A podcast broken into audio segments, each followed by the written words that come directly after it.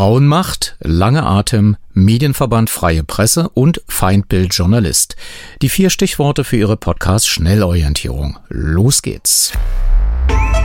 Medienmagazin Podcast mit Jörg Wagner. Kinder, die als Gärtnersklaven für die Drogenmafia arbeiten. Auch in Polen und Deutschland findet die Polizei immer wieder illegale Cannabisplantagen, die von Vietnamesen betrieben werden und auf denen sie ihre meist jungen Landsleute zur Arbeit zwingen. Wohin geht es alles? Es geht nach Berlin. Der zweite Preis, Lange Atem 2020. Jan Wiese, Adrian Batocha. Glückwunsch, ihr kriegt eure Urkunden. Also der Sender wurde ja schon gelobt, der RBB unterstützt euch, aber jetzt die gemeine Frage, wie könnt ihr euch noch besser unterstützen? Was kann der RBB noch machen in Zukunft für euch? Feste, feste Verträge.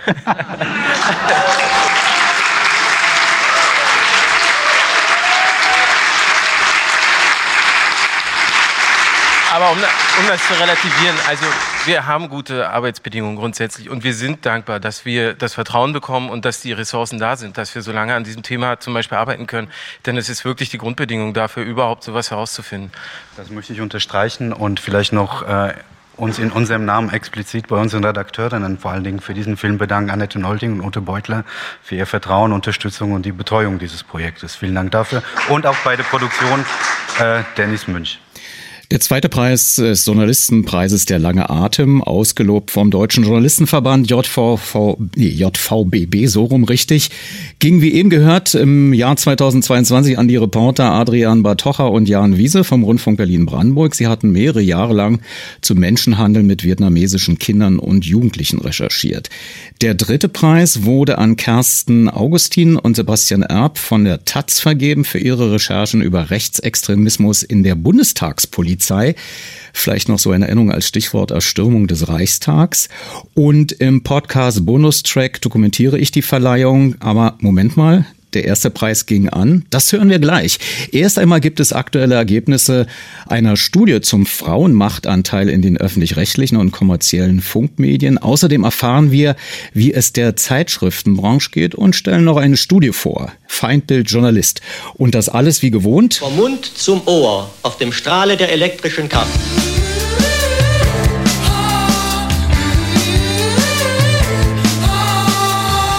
Radio 1 mit dem Medienmagazin. Welchen Anteil haben Frauen an der publizistischen Macht in Deutschland? Eine Studie von ProQuote Medien zur Geschlechterverteilung in journalistischen Führungspositionen hat den öffentlich-rechtlichen und privaten Rundfunk untersucht und die Veränderungen zu 2018 dokumentiert. Und ich begrüße hier zugeschaltet Edith Heidkemper. Sie ist Gründungsmitglied von ProQuote Medien e.V. und Vorsitzende des Vereins. Hallo Edith, äh, ihr arbeitet ja, ja seit zehn Jahren an dieser Thematik. Was wurde jetzt nochmal genau wie untersucht? Ja, hallo, guten Abend. Ähm, wir haben jetzt unsere zweite große Studie herausgebracht zur Geschlechterverteilung in den Führungspositionen im Hörfunk und Fernsehen, sowohl bei privaten wie bei öffentlich-rechtlichen Medien. Ähm, kann auch gleich sofort was zu den Ergebnissen sagen. Nur einmal ähm, vorab. Wir untersuchen seit zehn Jahren halbjährlich sozusagen die großen Leitmedien. Also da schauen wir auf Spiegel, Stern, Süddeutsche, Welt, die Bild, die Taz und die Zeit und ähm, schauen da halbjährlich sozusagen, wie hat sich da der Führungsanteil ähm, verändert und machen dann zwischendrin halt große Studien, wo wir so ein bisschen genauer nochmal gucken, wie sieht's aus, nicht nur bei den ähm, Top-Positionen, sondern ein bisschen runter in die vierte Hierarchieebene. Und da ist halt jetzt 2000 unsere aktuelle Studie gerade herausgekommen, jetzt am Mittwoch. Und da haben wir herausgefunden, dass es insgesamt wirklich schon deutlich besser aussieht ähm, ähm, im Rundfunk und im, im Fernsehen. Und zwar ist es so, dass da der Frau Frauenmachtanteil, also den wir da immer feststellen, sage ich auch gleich was dazu, der hat sich deutlich erhöht, so auch seit 2018 und liegt jetzt bei den öffentlich-rechtlichen Sendern sogar bei 43,4 Prozent. Also ist fast auf der Parität, die wir ja von Probote Medien fordern. Ein bisschen schlechter sieht's aus bei den, bei den privaten Rundfunkanstalten und also bei RTL. Die letzten Zahlen, die wir da haben, mit 13,8 Prozent RTL-Führungsteam ähm, zu der Zeit, als wir gezählt haben, vor ein paar Monaten, sehr, sehr schlecht, muss man sagen. und ähm, pro 7 Sat 1 ungefähr 30 Prozent, wobei ich dazu sagen muss, einschränkend, da haben wir von den Kolleginnen und Kollegen der privaten Medien leider nicht viele Zahlen bekommen und deswegen können wir das nicht so richtig gut untersuchen. Aber im öffentlich-rechtlichen Rundfunk muss man sagen, wirklich top. Da hat sich schon viel getan und der RBB hat wirklich den Spitzenwert von 57,4 Prozent Frauen ähm, äh, ganz weit oben an der Spitze. Ganz kurz Frauenmachtanteil, was das bedeutet. Und zwar ist es ja so, dass natürlich äh, wir gewichten und dass eine Intendantin mehr Macht hat und mehr entscheiden kann als eine Redaktionsleiterin beispielsweise. Deswegen geben wir dem, ähm, rechnen wir das aus und äh, dementsprechend bekommt natürlich je, je, entsprechend der Macht sozusagen da ähm, in der Hierarchie die Frau weiter oben mehr Punkte und die Frau weiter unten, die zwar immer noch eine Führungskraft ist, ein paar Punkte weniger und dementsprechend gewichten wir den Anteil, um da einfach faire Vergleichsmöglichkeiten zu finden. Der RBB ist insofern tatsächlich ein bisschen im Vorteil, weil er seit 2003 eine Intendantin an der Spitze hat. Dagmar Reim hat damals unheimlich gepowert und dafür gesorgt, dass äh, Patricia Schlesinger da nicht viel nacharbeiten musste. Aber wenn man jetzt mal äh, im öffentlich-rechtlichen Rundfunk bleibt, weil da die Zahlen präziser sind, äh, sollte man vielleicht auch erklären, äh, wer den letzten Platz eingenommen hat? Ja, das ist ähm, leider der hessische Rundfunk gewesen. Und zwar haben die sogar äh, im Vergleich zu 2018, also vor, vor vier Jahren, äh, sind die Zahlen sogar gesunken. Also die hatten damals knapp ein Drittel ähm, Frauen in Führungspositionen und jetzt sind es nur noch 26,8 Prozent. Und das hat uns auch ganz schön erschreckt, weil wir das eigentlich gar nicht so erwartet hätten und finden das doch sehr, sehr wenig. Also alle, die, die meisten anderen öffentlich-rechtlichen Sender liegen so bei 40 Prozent und der HR mit 26,8 ist da wirklich Schlusslicht. Und ihr hattet äh, bei eurer Präsentation der Zahlen ähm, die Programmdirektorin und stellvertretende HR-Intendantin zugeschaltet und hören wir mal, wie sie das Problem beim Hessischen Rundfunk erklärt hat. Die Antwort darauf ist ehrlich gesagt ganz einfach. Die liegt nämlich in unserem äh, Abbauprozess. Wir haben in den letzten Jahren massiv Stellen abgebaut. Das heißt, es sind Stellen frei geworden und ganz viele davon sind nicht wieder besetzt worden. Und das kann natürlich übergangsweise und äh, ich bin eine Frau als Programmdirektorin und habe ein großes Interesse daran, dass es nur ein Übergang ist, dazu führen, dass die Quote erstmal sinkt. Das ist bedauerlich. Und einen zweiten Grund gibt es auch noch, dass äh, ich will jetzt überhaupt nicht die Zählweise in Frage stellen, darum geht es mir nicht, ähm, aber wir verändern uns im HR massiv und ich bin unter anderem als Programmdirektorin angetreten und sage, hier bleibt kein Stein auf dem anderen, mehr oder weniger.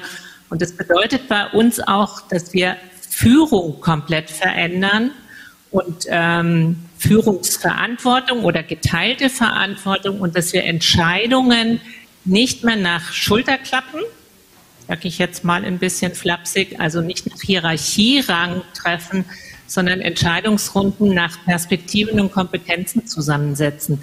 Das heißt, Frauenmacht, und ich finde es einen sehr schönen Begriff, setzt sich inzwischen ein bisschen anders zusammen und nicht mehr nur nach Hierarchieebene. Gabriela Holzner, HR-Programmdirektorin und stellvertretende HR-Intendantin. Edith muss pro Quote Medien da in der Methode vielleicht nachbessern? Ähm, sie spricht einen wichtigen Punkt an, der natürlich ähm, äh, bei allen äh, Dingen, die wir untersucht haben, schwierig zu, zu sehen ist, dass natürlich die, die Rundfunkanstalten alle, sowohl die öffentlich-rechtlichen wie auch die privaten, in einem riesengroßen Umstrukturierungsprozess sind. Nichtsdestotrotz gibt es auch bei flachen Hierarchien äh, Teamleitungen und ähm, ähm, wir, wir, gucken ja ganz speziell auf die ähm, journalistischen Führungspositionen. Also wir gucken jetzt nicht, wer hat da, wer ja, wer ist die Justiziarin eines Unternehmens, ist das eine Frau oder ein Mann? Äh, sondern wir schauen wirklich auf die journalistischen Positionen, weil wir mal sagen, es ist wichtig, dass Frauen wirklich das Programm auch bestimmen, um halt auch äh, Frauenperspektiven zu Wort kommen zu lassen. Deswegen schauen wir da speziell darauf.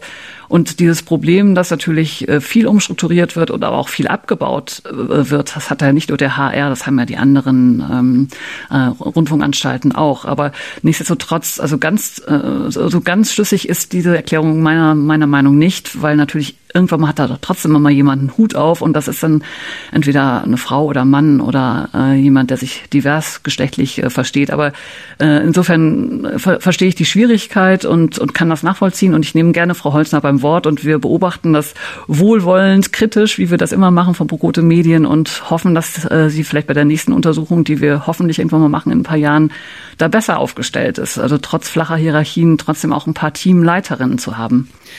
Nun ist es ja so, ihr beobachtet das seit zehn Jahren und äh, es kann ja nicht nur an der Zielweise teilweise liegen, du hast es erwähnt. Wer oder was ist denn der Hauptbremsklotz tatsächlich in der Frauenmacht? Also wenn es zu wenige Frauen gibt in den Machtpositionen? Naja, man muss natürlich wirklich sagen, also erstens positiv, es hat sich in den zehn Jahren schon echt einiges auch wirklich zum Guten äh, gewandelt und verändert. Wenn ich mir überlege, wir sind angetreten in unserem kleinen Verein und haben äh, 30 Prozent Frauen in Führung gefordert. Ich meine, das aus heutiger Sicht, da lacht man darüber und sagt, ach wie süß, die trauten sich gerade 30 Prozent Führung zu fordern.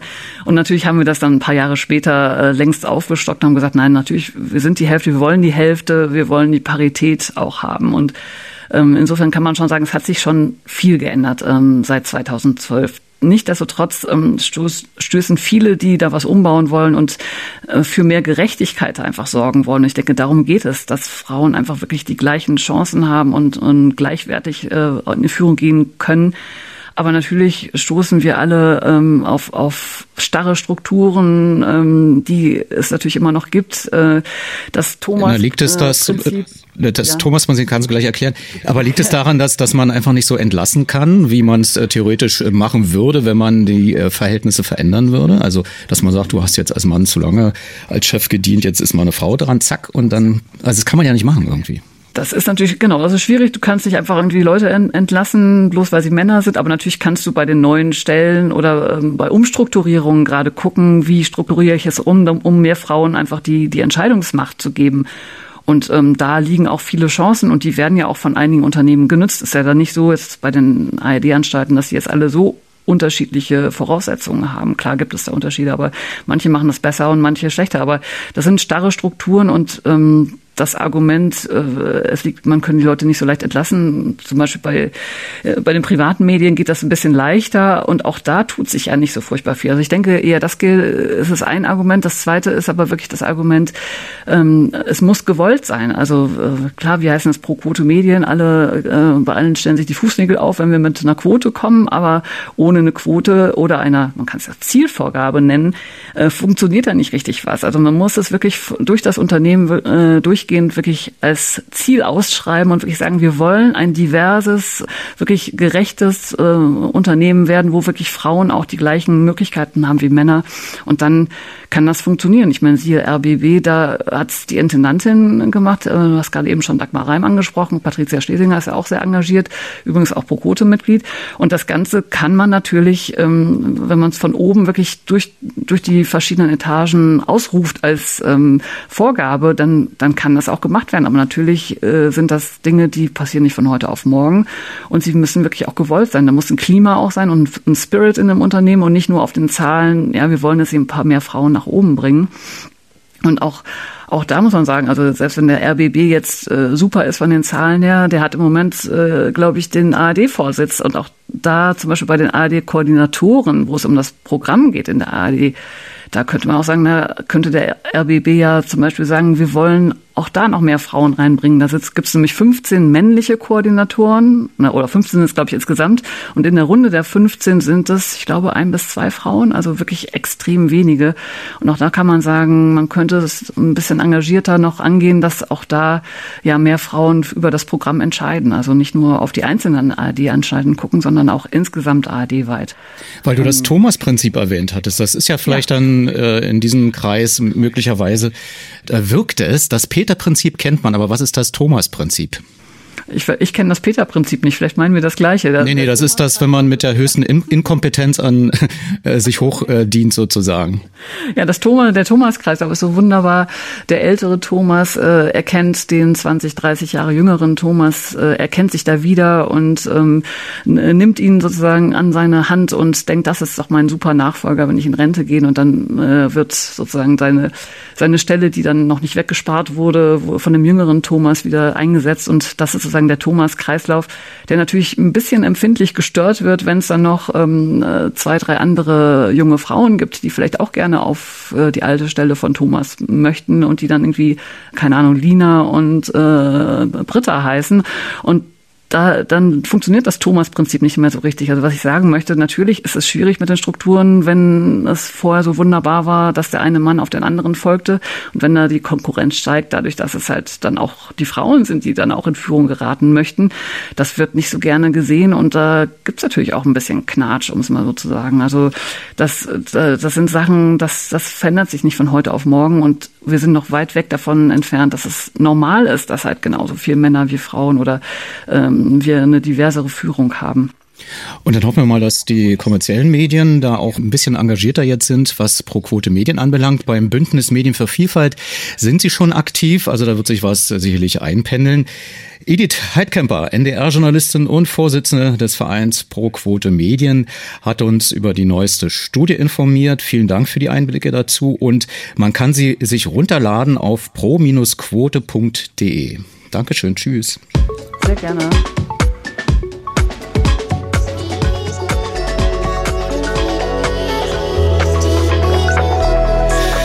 Damit nun zum versprochenen ersten Preis des Journalistenpreises Der lange Atem vom DJV und JVBB. Ich muss gestehen, ähm, nicht, dass Sie denken, ich bin befangen, aber ich will es nicht Ihnen äh, vorenthalten, dass ich auch einmal nominiert war beim ersten langen Atem und äh, man nun vielleicht denken könnte, dass ich deswegen das jetzt im Programm habe. Nein, ich glaube, das ist ein wirklich feiner Journalistenpreis, der gerade die ehrt, die wirklich langen Atem haben, also die nicht mal schnell irgendwie was äh, hinsetzen, was ja auch verdienstvoll ist, aber dafür gibt's ja irgendwie 360 andere Preise. Hier jemand mal zu würdigen, der mehrere Jahre unter Umständen hier journalistische Energie reingibt und auch die Redaktion, die sich das trauen, da Geld auf Verdacht hineinzustecken, das zu würdigen, finde ich nach wie vor gut. Und ähm, weil man äh, ja seinem Chef durchaus auch mal den Vortritt lassen kann, habe ich jetzt für Sie einen Ausschnitt vorbereitet und zwar ähm, die Journalistin Silke Burmeister und nämlich Radio 1-Chef Robert Skopin haben diese Veranstaltung Sendung moderiert und begrüßten hier in diesem Ausschnitt noch die nominierte Luisa Hommerich auf der Bühne und interviewten sie zu ihren Recherchen. Sind die Feinde von Feinden immer tatsächlich automatisch unsere Freunde? In der Politik ist das ja häufig so. Die iranischen Volksmujahideen sind erbitterte Feinde des iranischen Mullah-Systems. Sie finden im Westen deshalb viel Unterstützung, zum Beispiel bei Donald Trump aber auch bei Rita Süßmuth und anderen Politikern der Europäischen Union. Leider sind die Volksmujahedin eher eine gefährliche Politiksekte, und das ist noch harmlos formuliert, als eine wirkliche Opposition für den Iran. Das legen zumindest die Recherchen von Luisa Hommerich nahe, die für Spiegel und Zeit recherchiert bzw. recherchiert hat. Herzlich willkommen, Luisa Hommerich.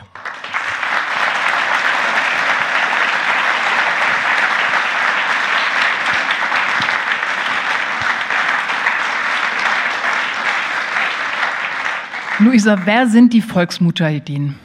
Äh, die Volksmujahideen sind entstanden äh, in den 60er Jahren äh, durch einen geheimen Lesekreis an der Uni Teheran. Also so ein bisschen sowas wie so eine iranische K-Gruppe, die sich dann radikalisiert hat, den Schah stürzen wollte, das auch getan hat tatsächlich, 79 und dann eben auch durch, gegen die neue Regierung gekämpft hat, nämlich gegen das System, was jetzt da ist, die Islamische Republik.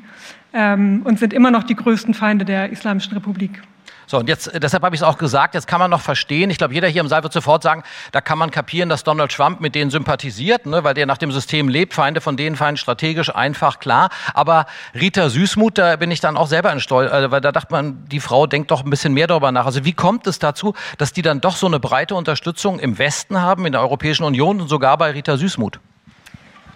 Also die haben äh, einen Turn gemacht von der Terrorgruppe zur äh, westlichen Lobbyorganisation und das klingt erstmal total verrückt, aber äh, die haben es wirklich geschafft, sich selber als demokratisch äh, für Frauenrechte und so weiter ähm, darzustellen. Also sie haben einfach alle Schlagwörter genommen, die im Westen gut ankommen und haben sie genommen, weil sie anders nicht hätten überleben können. Also es entstand aus so einer äh, strategischen Pattsituation, dass sie das machen mussten und das haben sie dann eben getan. Und äh, der Kern ist aber immer noch zutiefst revolutionär und militant. Das äh, sieht man aber nicht von außen sozusagen. Und das schaffen sie auch bei diesen Politikern zu verbergen, eben weil zum Beispiel jegliche journalistischen Recherchen weggeklagt wurden über die Jahre. Also über die Jahre. Also es ist auch sehr schwer an Informationen zu kommen, weil eben man googelt die und es ist alles voller Desinformation, weil es so schwierig ist, zu denen zu arbeiten. Also wahrscheinlich Gerhard Schröder würde sagen, lupenreine Demokraten, so haben Sie es gerade erklärt. Ähm, jetzt, ähm, wie Sie haben aber selber auch Probleme gehabt. Sie sind auch unter Druck gesetzt worden. Wie hat man versucht, Sie unter Druck zu setzen bei den Recherchen? Ähm, also mich hat erstmal eine Trollfabrik angegriffen. Das war teilweise auch so ein bisschen lustig. Also es waren so äh, täglich hunderte ähm, Kommentare auf Twitter und so. Äh, Verleumdungen, da haben sie so lustige Bilder von mir gemalt mit Turban und äh, Mullerbart und so, aber auch in ihrem Fernsehsender gegen mich ziemlich gehetzt, so, also es war schon sehr aufheizend. Ähm, und äh, ja, dann habe ich irgendwie Anrufe bekommen von Leuten, die mich wütend angeschrien haben und so. Also es war alles dabei. Aber es gab ja, ja aber auch Verleumdungskampagnen. Also es ging ja gezielt darum, sie als unglaubwürdig, also auch als Journalistin als unglaubwürdig darzustellen. Ähm, ich fand das sehr massiv. Das liest sich dann auch ganz überzeugend, muss man sagen. Ähm, ist es, ähm, war das für Ihre Auftraggeber oder Abnehmer immer klar, dass ähm, die, die Luisa macht eine ordentliche Arbeit und das stimmt nicht? Oder gab es da auch mal so Momente, wo man dachte, wie gesagt, das klingt ja überzeugend und ähm, wie ist das? Ähm, also ich hatte tatsächlich zwischendurch mal so Momente, wo ich dachte, krass, was ist, wenn das Leute glauben? Ähm, und dann habe ich aber ganz schnell gemerkt, also das ist eigentlich für jeden mit ein bisschen Medienkompetenz schon einfach erkennbarer Bullshit. Äh, zum Beispiel nehmen sie immer so ein Bild von mir. Also ich habe mal für den Spiegel undercover bei einer Frauenmiliz recherchiert und hatte einen Chador an, also, also eine äh, schwarze Verschleierung. Und das war im, äh, im Spiegel abgedrucktes Bild. Und das nehmen sie jetzt immer und posten das überall hin, um zu sagen, dass ich sozusagen eine von dieser Miliz bin. Also dass ich halt iranische Agentin bin, die ähm, eigentlich ähm, auf der Seite des Regimes steht. Und jeder, der das einmal googelt, sieht halt, dass es ein Undercover-Artikel für den Spiegel war. Jetzt muss man aber natürlich noch kurz sagen, was Sie dann auch direkt recherchiert haben, nämlich ähm, was die machen, nämlich zum Beispiel Kinder zu verschleppen. Vielleicht berichten Sie da mal kurz drüber. Ähm, also die haben in den 90er äh, und frühen 2000er Jahren ähm, so um die 40 Kinder von Köln in den Irak gebracht und als Kindersoldaten ausgebildet. Frau Merich, vielen Dank für diese Recherche und wir drücken Ihnen die Daumen. Dankeschön. Und das hat in dem Fall geklappt. Das war also der Platz eins, die Preisträgerin Nummer eins, ähm, der lange Atem 2022, Luisa Hommerich, im Interview mit Silke Burmester und Robert Skopin. Herzlichen Glückwunsch auch von dieser Stelle vom Radio 1 Medienmagazin und im Podcast Bonustrack des Medienmagazin Podcast dann auch die gesamte Veranstaltung vom 28. April 2022 in der Akademie der Künste. Radio 1 Medienmagazin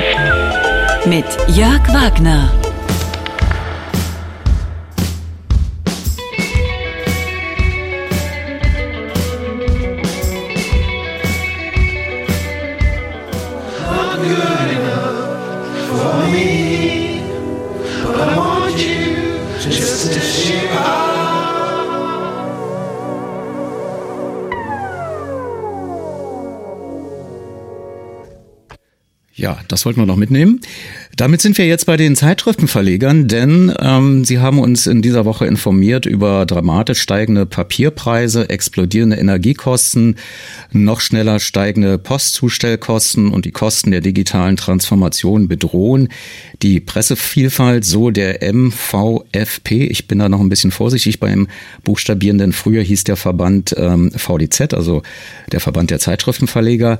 Jetzt heißt der ähm, der Medienverband der freien Presse, MVFP, spricht sich noch ein bisschen schlecht, aber ähm, das ist wahrscheinlich auch nicht fürs Radio gemacht, sondern sieht vielleicht auch inzwischen besser aus. Und mal sehen, vielleicht gibt's ja dann auch noch eine Vereinigung mit dem ähm, Bundesverband der digitalen äh, Zeitungsverleger. Also hier geht's jetzt um Zeitschriften und Philipp Welte ist Sprecher des Vorstands des MVFP und Vorstand der Publikumsmedien und erklärt äh, mal, was eigentlich tatsächlich gemeint ist, wenn es darum geht, dass hier die Pressevielfalt möglicherweise in den nächsten Monaten und Jahren bedroht sei. Nach Recherchen des Zeitmagazins. Nee, das ist noch, ähm, das ist, äh, das kann ich Ihnen gleich schon mal sagen. Das ist im Bonustrack des Podcasts drin.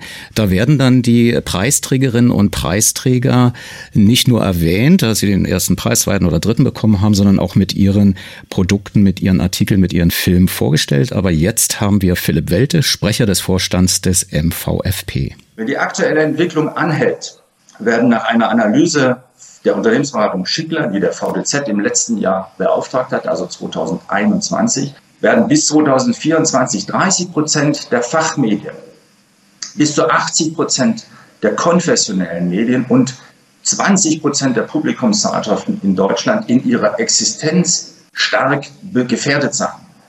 In Summe betrifft es also ein Drittel der über 7000 Zeitschriftentitel, die, für die dieser Verband steht. Ein Drittel, das sind 2200 Zeitschriftentitel, sind existenziell bedroht. Damit droht ein dramatischer Kahlschlag in dieser weltweit einzigartigen Vielfalt an journalistischen, publizistischen, publizistischen Medien, auf die wir in Deutschland tatsächlich stolz sind und stolz sein sollten. Wohlgemerkt, diese Bedrohung, dieses, diese bedrohliche Prognose basiert auf Daten, die im letzten Jahr, also im ersten Halbjahr 2021, erhoben worden sind. Sie hat also diese Prognose weder das Ausmaß der Mindestlohnerhöhung im Jahr 2022 berücksichtigt, noch die explosionsartige Steigerung der Energiekosten, noch der, die Steigerung der Preise für grafisches Papier. Allein die Preise für importiertes Erdgas sind Stand Februar 2022 im Durchschnitt um über 250 Prozent gestiegen. Heute reden wir teilweise um Steigerungen von bis zu 380 Prozent. Philipp Welt, also der Sprecher des Vorstands des MVFP. Und ich habe mich tatsächlich gefragt, äh, Zeitschriften und Erdgas, wie passt das zusammen? Aber Aufklärung kam bei dieser Online-Pressekonferenz in dieser Woche von Stefan Scherzer. Er ist der Hauptgeschäftsführer äh, vom VDZ und jetzt von dem Nachfolger auch MVFP. Wenn es dazu kommt, dass Gas verknappt wird und die Bundesnetzagentur zuteilt, muss allen in der Politik klar sein, dass zur Herstellung von Zeitschriften und Zeitungspapier praktisch ausschließlich Gas verwendet wird. Ohne diesen Rohstoff gibt es keine gedruckte Presse in Deutschland. Für den Druck von Zeitschriften und Zeitungen wird dringend Gas benötigt. Alle, die sich ein bisschen auskennen, im Offset-Verfahren, in dem die meisten Zeitschriften gedruckt wird, wird Gas benötigt, um das Papier zu trocknen. Auch die Zeitungen benötigen im Tiefdruck Gas, weil die meisten Betriebe auf Gasbasis überhaupt betrieben werden und laufen. Und als nötige Sekundärenergie ist Gas eben auch für das Grosso, also den, der die Produkte in den Handel bringt, unabkömmlich. Also in diesem Fall ist es wirklich ein extrem wichtiger Punkt und das ist in der Politik auch entsprechend positioniert. Also ich war ziemlich überrascht, weil ich habe mir nie Gedanken darüber gemacht, wie so äh, Zeitschriften getrocknet werden. Aber offenbar ist auch die Pressefreiheit inzwischen bedroht durch einen Wirtschaftskrieg, wie in diesem Fall ähm, durch Russland mit dem Drohen des Abschaltens von Erdgas oder dass die Bundesregierung sagt, wir machen uns unabhängig und nehmen dann auch Erdgaslieferungsstopps in Kauf. Also da muss man wahrscheinlich auch ein bisschen mit berücksichtigen, dass dann die Zeitschriften und auch Zeitungsvielfalt möglicherweise massiv einbricht. Pressefreiheit auch gleich das Stichwort für die nächste Runde, die ich vorbereitet habe mit Michael Mayer. Er sitzt schon im Haus des Rundfunks und ist zugeschaltet, aber vorher noch ein bisschen Musik.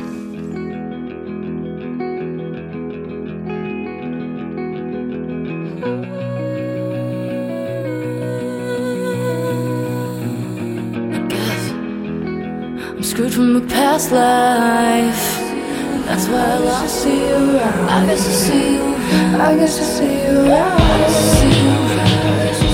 Bevor ich nach Berlin schalte, vielleicht noch mal ein ganz kurzer Rückblick auf den 28. April 2022 von HR-Reporter Phil Hofmeister. Manchmal läuft ein Fußballabend anders als gedacht. Und das, obwohl sportlich alles passt. Die Eintracht gewinnt das Halbfinal-Hinspiel in London. Das Finale ist in Sicht. Alles gut, eigentlich. Doch ein paar Menschen auf der Tribüne des London Stadium hatten etwas dagegen. Ball ist drin!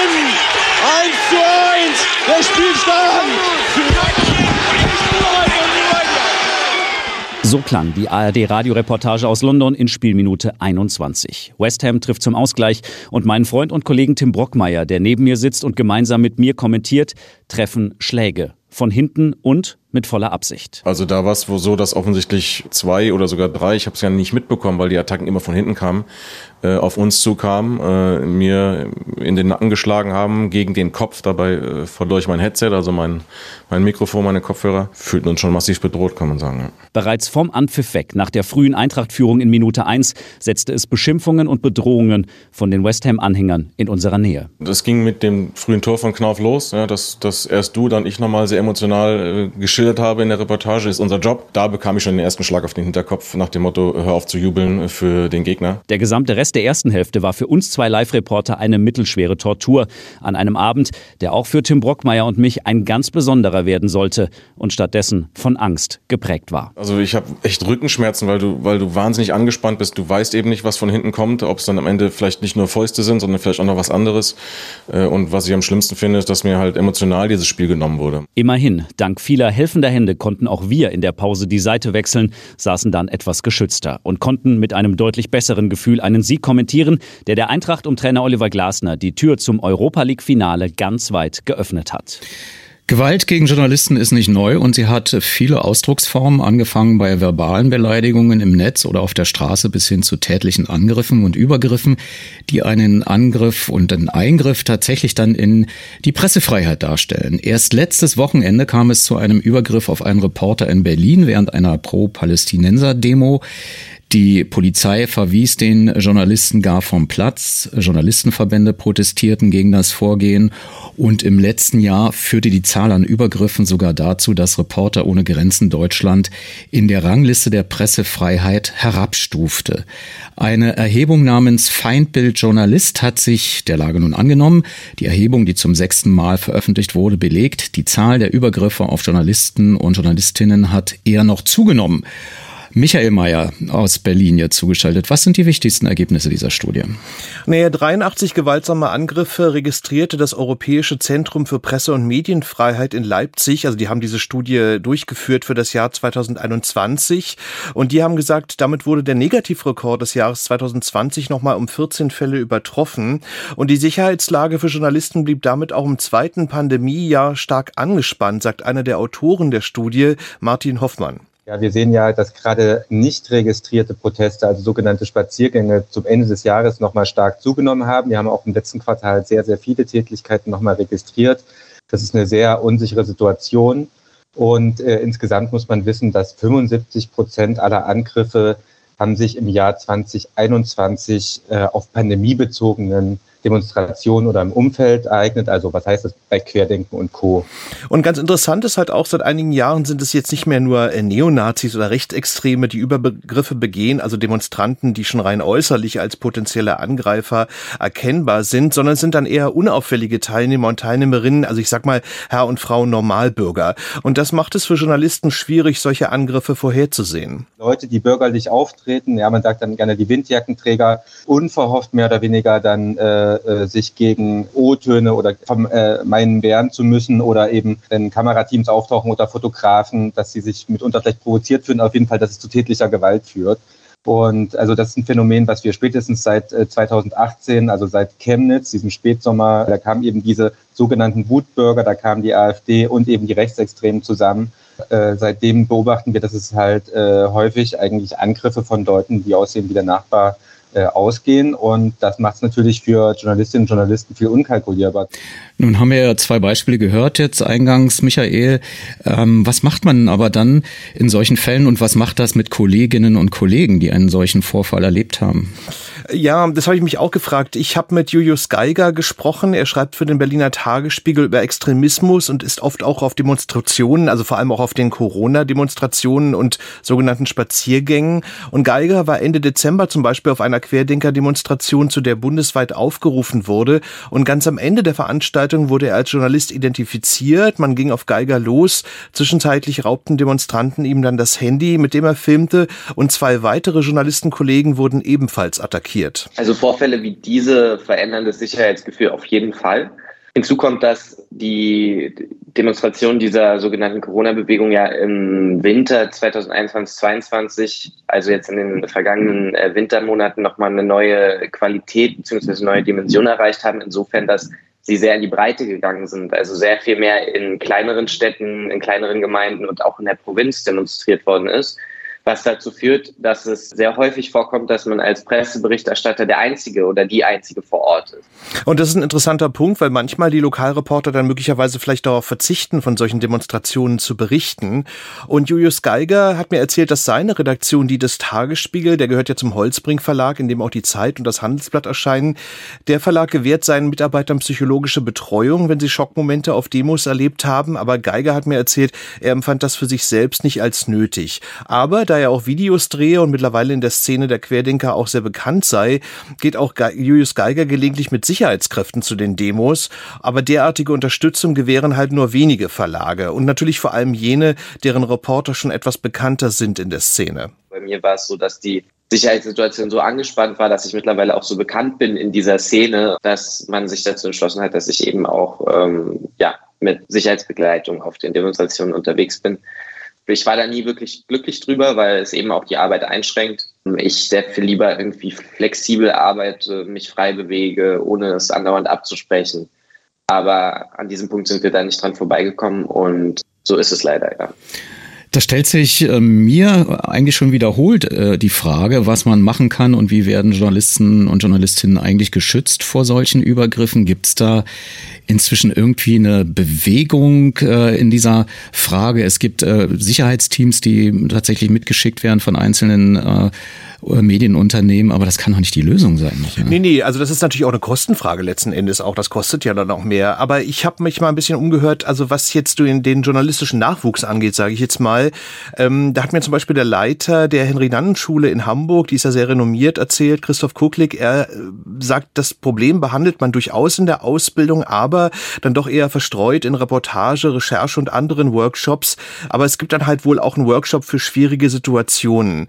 Ähm, aber da die Übergriffe vermehrt halt auch Lokalreporter betreffen, das haben wir ja gehört, also die in kleineren Städten unterwegs sind, will der Bundesverband der Digital- und Zeitungsverleger in den kommenden zwei Jahren eine Monitoring-Studie auflegen, um das Problem auch im Lokaljournalismus detaillierter dann bewerten zu können. Und ähm, seit dem letzten Jahr gibt es auch einen sogenannten Schutzkodex für Journalisten, dem viele Verlage beigetreten sind, zum Beispiel die Taz, Zeit Online, Süddeutsche Zeitung, Funke Mediengruppe und weitere Verlage. Und das sei ein erster wichtiger Schritt, hat mir Lutz Kinkel erzählt. Er ist Direktor des Europäischen Zentrums für Presse- und Medienfreiheit. In diesem Schutzkodex ist formuliert, was Verlagshäuser und Medienhäuser eigentlich tun sollten, um ihre eigenen Angestellten, aber auch die freien Mitarbeiterinnen und Mitarbeiter zu schützen.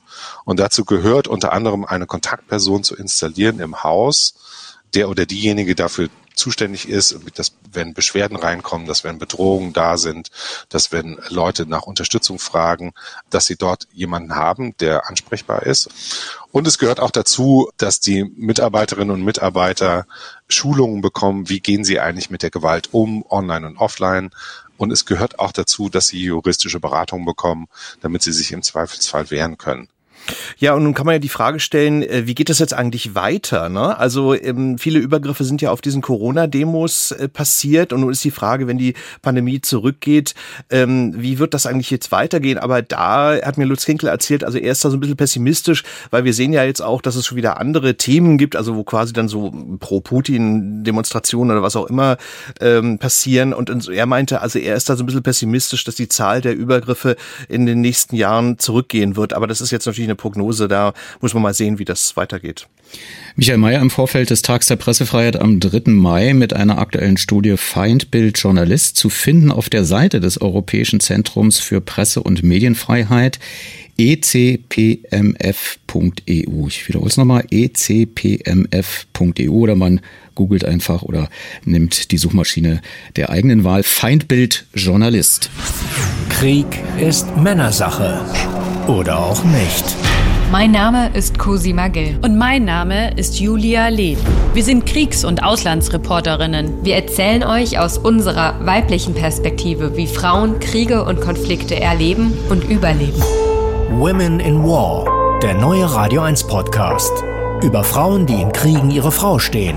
Folge 3. Annabelle sucht die Mörder ihres Vaters. Leben mit den Drogenkartellen in Mexiko.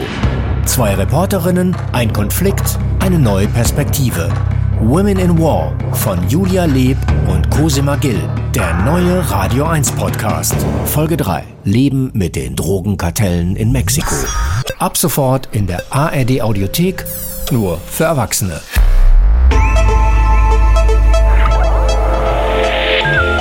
Medienmagazin Podcast. Bonustrack.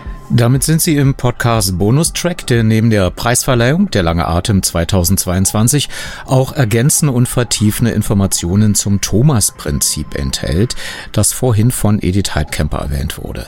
Auch bekannt als Thomas Kreislauf. Wenn man Thomas Kreislauf in eine Suchmaschine eingibt, stößt man sofort auf einen Bericht der deutsch-schwedischen Albright Stiftung.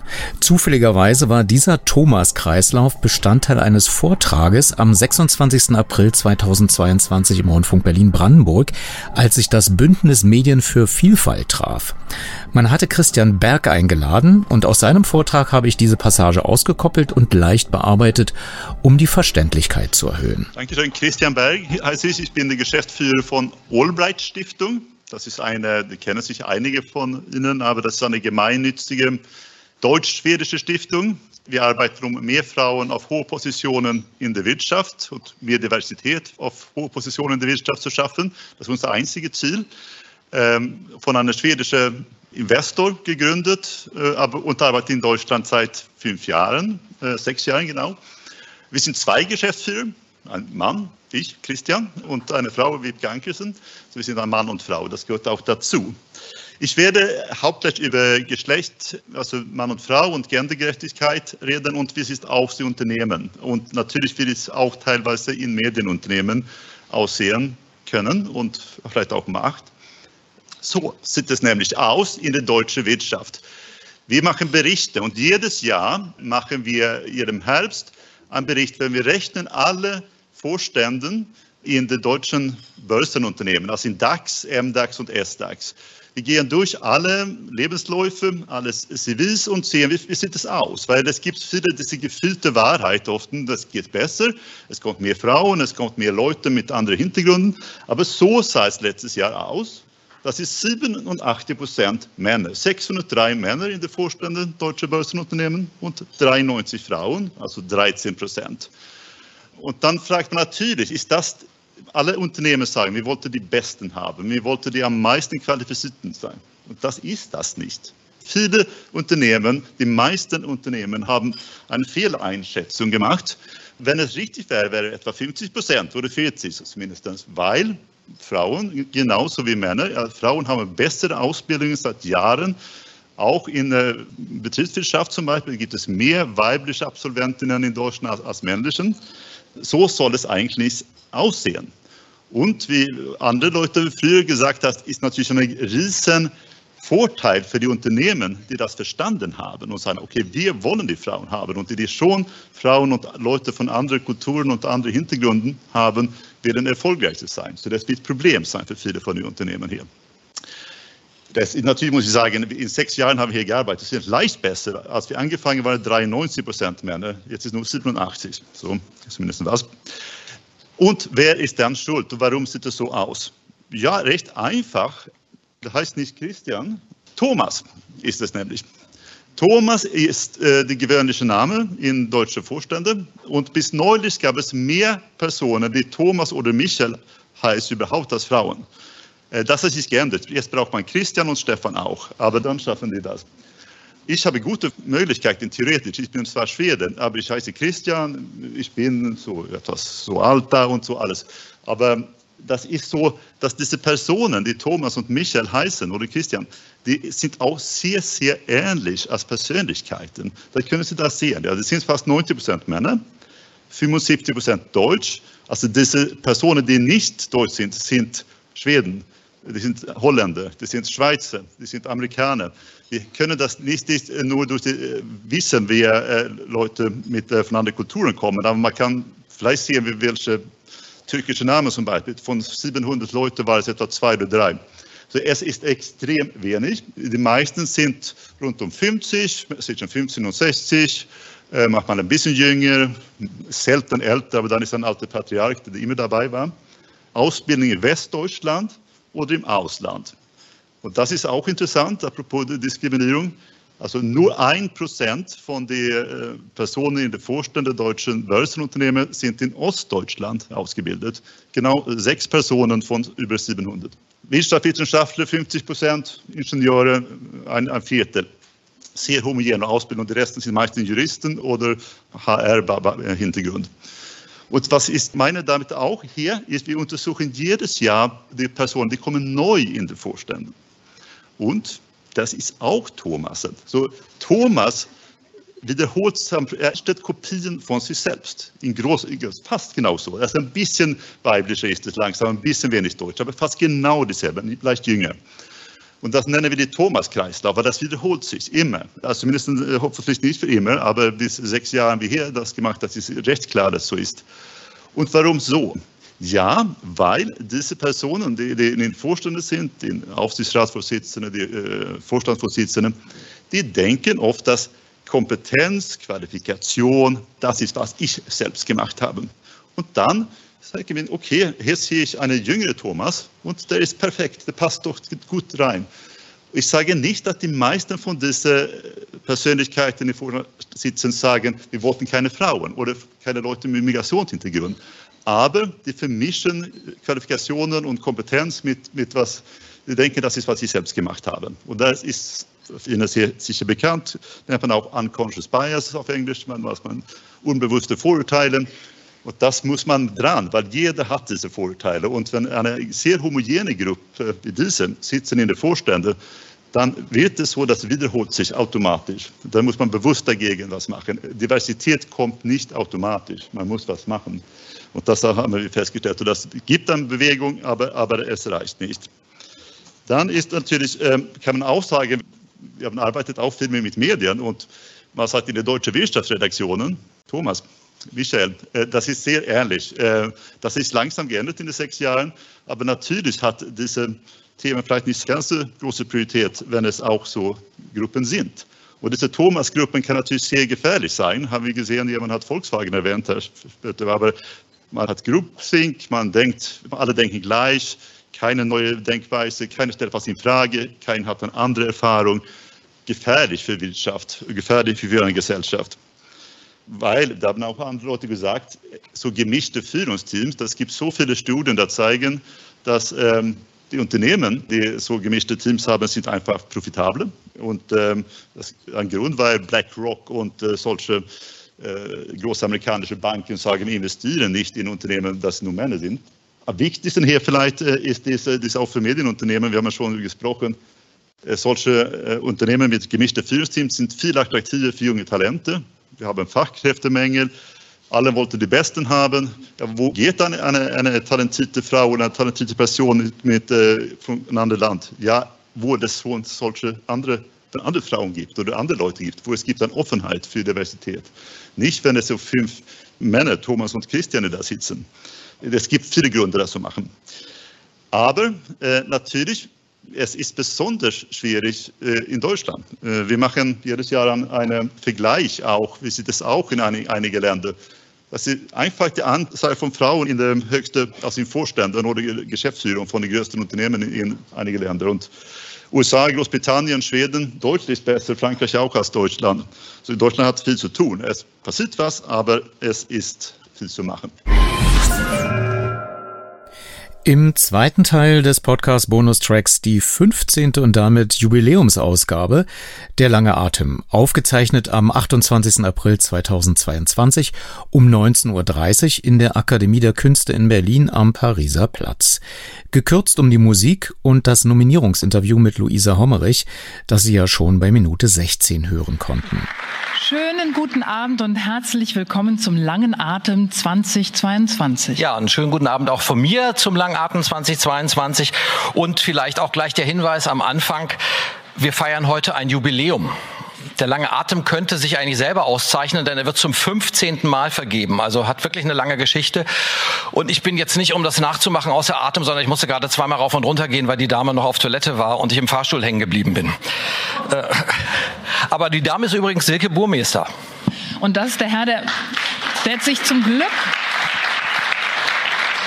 der Herr, der sich zum Glück aus dem Fahrstuhl befreien konnte, weil ich sonst hier alleine stehen würde, ist Robert Skopin.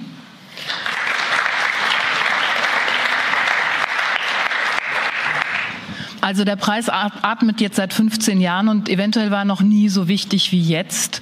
Denn jeden Tag verschwinden von der Journalistenagenda wichtige Themen vor dem Hintergrund, dass die Berichterstattung über Corona und vor allen Dingen natürlich diesen schrecklichen Krieg alles beherrscht. Dabei ist es so wichtig, dass wir Journalistinnen und Journalisten auch lange Recherche machen, dass wir Zeit und Geld bekommen, um Themen lang zu recherchieren und auch häufiger darüber zu berichten und am Ende dann hoffentlich vielleicht auch dafür ausgezeichnet zu werden. Und deswegen freuen wir uns sehr, dass es diesen Preis gibt, dass wir Ihnen, dass wir heute diese Preise vergeben können und freuen uns auch, dass der Vorsitzende des DJV Berlin, Journalistenverband Berlin-Brandenburg, Steffen Grimberg, da ist, den ich jetzt ganz herzlich begrüße. Und hier hoch bitte.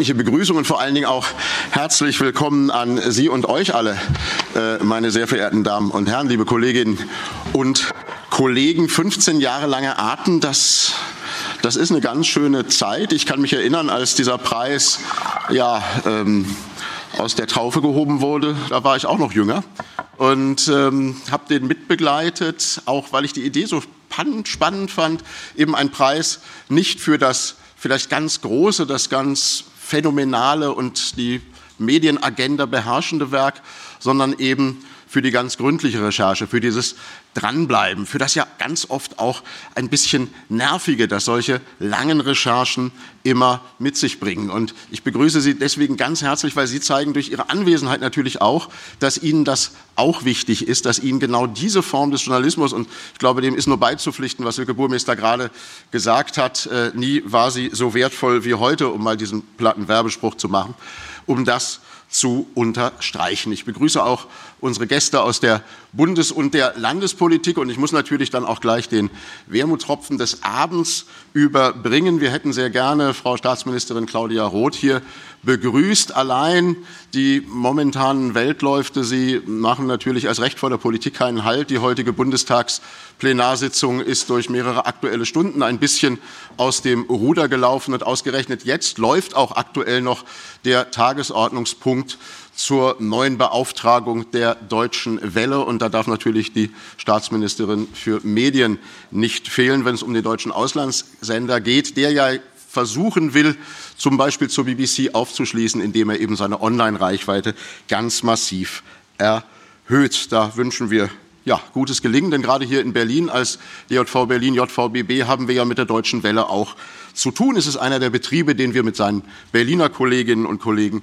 sehr gerne hier auch als Gewerkschaft betreuen.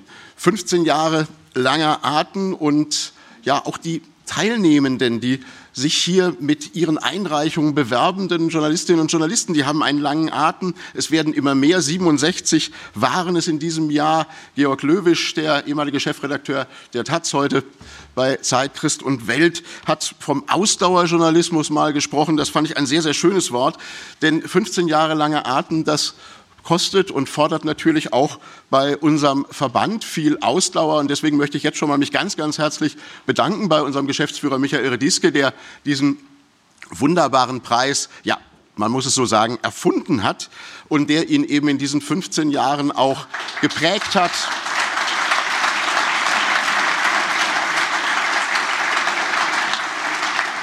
Weiterentwickelt hat und was, glaube ich, für uns eben auch als Verband ganz wichtig ist. Wir sind ja jetzt nicht ein Riesenladen. Äh, ich darf mich beim gesamten Team bedanken, auch beim gesamten Team der Geschäftsstelle, denn wir machen diese ganze Veranstaltung ein bisschen mit Bordmitteln. Deswegen sehen Sie uns vielleicht auch das ein oder andere nach. Aber hier steckt keine große Agentur dahinter oder sowas, sondern das ist wirklich ein Preis de facto ja von Journalistinnen und Journalisten für Journalistinnen und Journalisten. Und deswegen ist es für uns umso wichtiger, dass wir auch langjährig mit Partnern zusammenarbeiten, mit ganz tollen Partnern. Wir sind jetzt im Fernsehen, wir werden gestreamt, dafür ist ähm, Alex Berlin zuständig. Letztes Jahr, da dürfen wir uns auch noch mal herzlich für bedanken, haben wir die gesamte Preisverleihung im Studio von Alex Berlin gemacht, pandemiebedingt, auch schon mit diesem wunderbaren Moderatorenteam. Und es war für eine gestreamte Geschichte, eine richtig runde und tolle Sause. Und jetzt sind wir, Gottlob, wieder hier live und in Farbe. Und das freut uns natürlich sehr. Und dieser Dank, der gilt natürlich auch unseren wunderbaren Sponsoren, erst recht der BVG, der Berliner Stadtreinigung, der Berliner Sparkasse Lotto Brandenburg. Da dürfen Sie auch mal klatschen, denn ganz ehrlich, ohne die wäre das hier nicht zu stemmen. Und ich finde es eben auch so wichtig, dass auch unsere Sponsoren jetzt nicht nur irgendeinen so Preis unterstützen, weil da vielleicht auch die eine oder prominente oder andere prominente äh, Figur aufläuft, sondern hier ausdrücklich einen Preis unterstützen, der eben den langen Atem hat, der hier eine ganz besondere journalistische Form, ein ganz besonderes journalistisches Herangehen, das eigentliche journalistische Herangehen ähm, auszeichnet. Denn damit, glaube ich, beweisen Sie eben auch, dass das für Sie wichtig ist, dass das wirklich Ihr gesellschaftliches Engagement ist. Denn Sie haben da eben auch einen langen Atem. Viele von Ihnen sind schon seit Jahren dabei. Dafür einen ganz, ganz herzlichen Dank. Denn es ist ja kein Widerspruch in dieser immer schnelleren, immer hektischeren und komplexer werdenden Welt brauchen wir diesen langen Atem, gerade auch als Medien, um einzuordnen, um zu analysieren, um zu hinterfragen. Und darauf wollte auch Frau Staatsministerin Roth natürlich in ihrer Rede heute hinweisen, weshalb ich jetzt ein paar Kernaussagen ähm, aus ihrem Redemanuskript hier ganz kurz Ihnen auch übermitteln müsste, möchte. Claudia Roth sagt, einen Journalistenpreis, den langen Atem zu nennen, sei eben in einer kurzatmigen und kurzlebigen Zeit eine beachtenswerte Idee. Dazu gehört Mut und Haltung. Wer eine Geschichte aufdeckt, macht sich eben nicht nur Freunde und hat wenigstens einen Feind, der die Angelegenheit gern weiter unter der Decke gehalten hätte. Und diese kontinuierlichen Recherchen, diese gewissenhafte Aufbereitung von verlässlichen Informationen stärkt sagt Claudia Roth, das Vertrauen in die Presse und in die Medien und trägt entscheidend zur Meinungsbildung in unserem freiheitlichen und demokratischen Rechtsstaat bei. Und ich denke, dem ist nichts hinzuzufügen. Das ist so, das ist verdammt wichtig und es ist gut, dass wir es tun. Medienschaffende, daran wollte Claudia Roth hier auch erinnern, brauchen gerade in diesen Tagen, der Ukraine-Krieg ist angesprochen worden, es gibt aber auch noch Krisen in vielen anderen Teilen der Welt, die uns jetzt ein bisschen sozusagen vom Radar verschwinden. Silke Burmeister hat darauf hingewiesen. Medien wie Medienschaffende brauchen unsere Unterstützung und den umfassenden Schutz, selbstverständlich in Zusammenarbeit mit den Ländern und in Respekt vor dem wichtigen Prinzip der Staatsferne, sagt die Staatsministerin.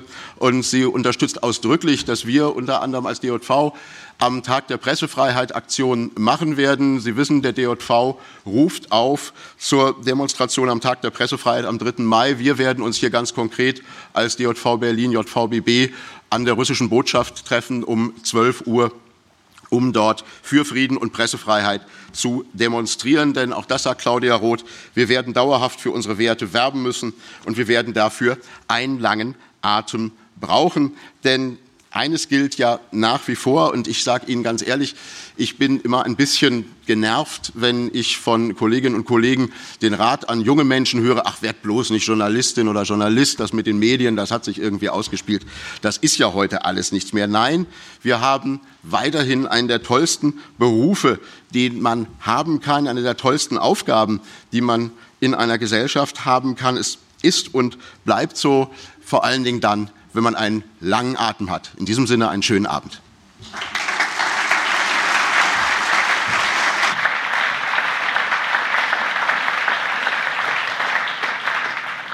Vielen Dank, Claudia Grimberg. Also äh, könnte auch ein Job werden, ne? immer Claudia Roth zu ersetzen dann irgendwie, wenn sie mehrere Termine an einem Abend hat, auch kurz. Äh, ja, ja. So, aber das Wichtigste bei so einem Preis, ähm, natürlich neben den redenden Funktionären, den Moderatoren ähm, und den Nominierten, die wir später auch ähm, hier natürlich dann noch besonders ehren wollen, ähm, das ist natürlich die Jury, denn die entscheidet, wer den Preis am Schluss wirklich bekommt. So, und leider ist die Vorsitzende der Jury, Ilka Brecht, momentan auch noch nicht da. Sie, anders als Claudia Roth kommt sie aber. Und ähm, dann haben wir uns halt überlegt, wer kann sie ersetzen, wer kann über die Juryarbeit sprechen. Und da gibt es einen, der Name wurde auch schon genannt. Und so würden wir wahnsinnig gern mit dem Erfinder, Entwickler und Organisator des Preises, Michael Rediske, sprechen über die Juryarbeit und würden uns freuen, wenn du nach vorn kommst.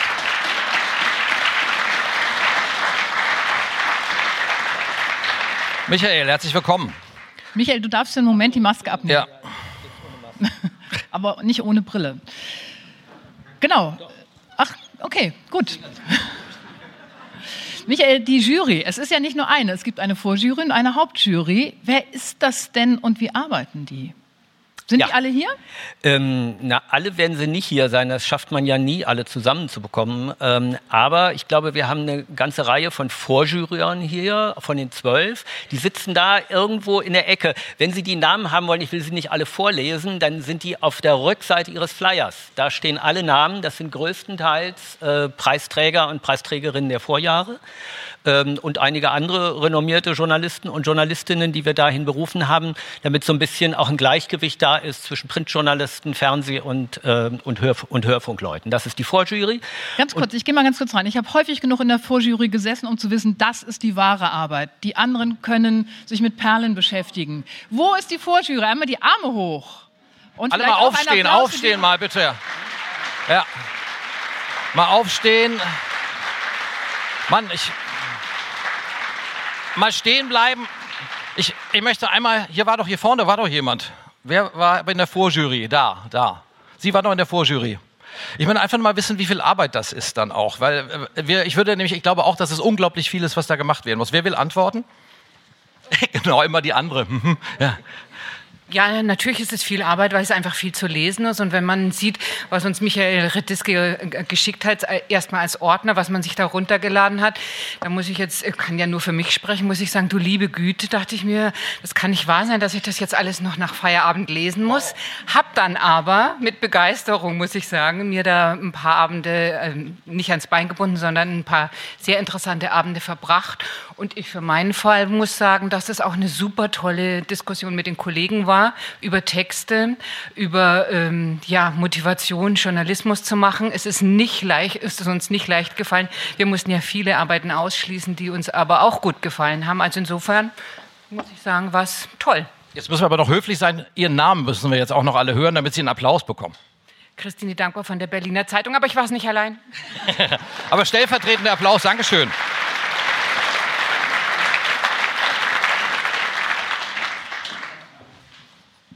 Aber gibt es eigentlich Versuche, Micha, auch mal Druck auf die Jury auszuüben? Also Nicht von dir, von anderen Ja. Kräften.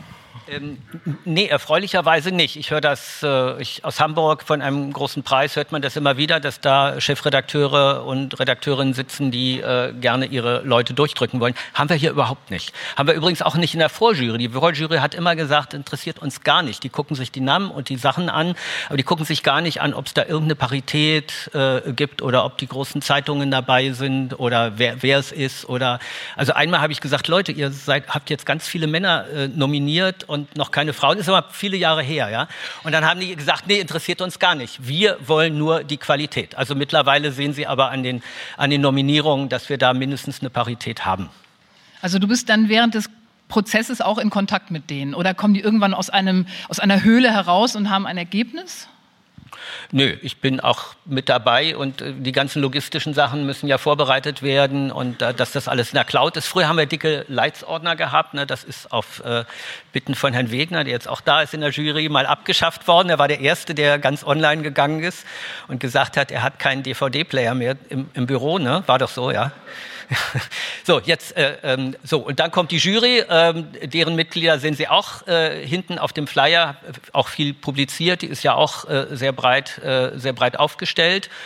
Und, genau, der ja. Fairness halber jetzt auch mal eben die Arme hoch. Wer ist von der Hauptjury da? Und gerne Applaus auch natürlich für die Hauptjury, ja. ja.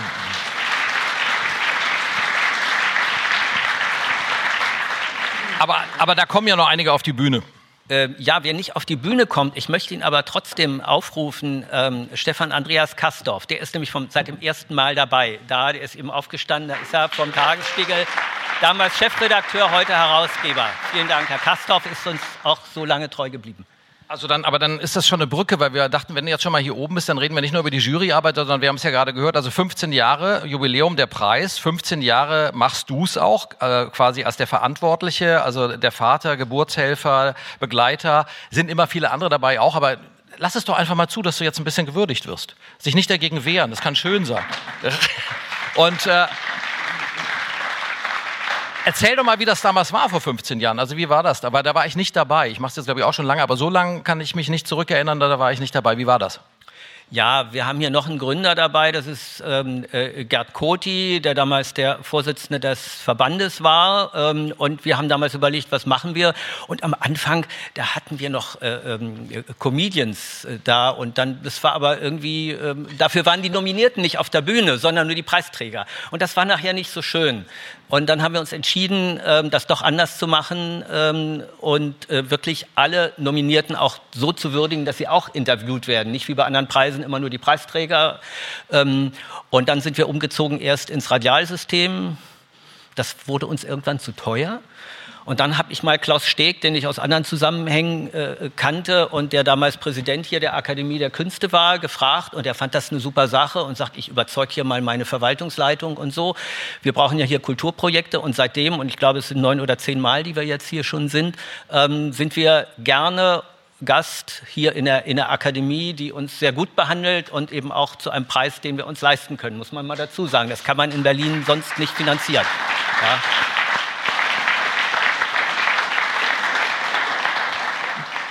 Dann, vielleicht jetzt noch äh, der emotionalste Moment in den 15 Jahren. Also was hat dich quasi, da denkst du bis heute dran, das hat dich beregt, äh, bewegt, berührt? Ich glaube, ich bin zu sehr der, der Organisator dabei. Also es, es gab immer wieder Sachen, wo man Sachen aus dem, also irgendwie die Kohlen aus dem Feuer holen wollte, wo irgendwas geplatzt ist. Heute leider äh, Claudia Roth nicht gekommen beim letzten Mal. Geplatzt? Haben wir Glück gehabt, haben wir Glück, ja, nicht, ja. Haben wir Glück gehabt, äh, äh Robert Habeck, äh, da hatten wir in der gleichen Situation. Der wusste auch noch nicht genau, ob es wirklich klappen würde. Er kam dann und hielt hier eine ausgezeichnete Rede, wo alle gedacht haben, hat er die aufgeschrieben? Ich habe nachher seinen Referenten gefragt, der sagte, er hatte fünf Stichworte und hat dann zehn Minuten hier extemporiert und es war absolut druckreif. Ähm, also wir freuen uns auch immer und es ist eine spannende Sache, immer wieder nach, nach neuen Ehrengästen auch zu suchen und da auch eine Mischung zu machen, mal Kultur und mal, äh, mal Politik. Jetzt haben wir gehört, dass du aufhörst beim DJV. Was heißt das für den Preis, Michael?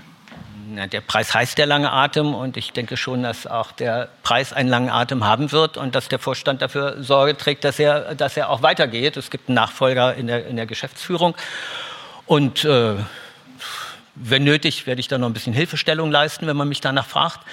Ähm, und ansonsten äh, komme ich als Gast. Also ich fand es immer toll, wie du es gemacht hast. Also Aber mir will Fall ich nicht sagen. Michael das nächste Danke. Mal dabei. Mit der Hilfestellung oder als Gast. Ich wollte gar nichts sagen. Nee, kann man als Schlusswort nehmen. Also von daher, vielen Dank. Wir freuen uns aufs nächste Jahr, wenn Michael auf jeden Fall wieder dabei ist. Dankeschön. Tschüss, Micha.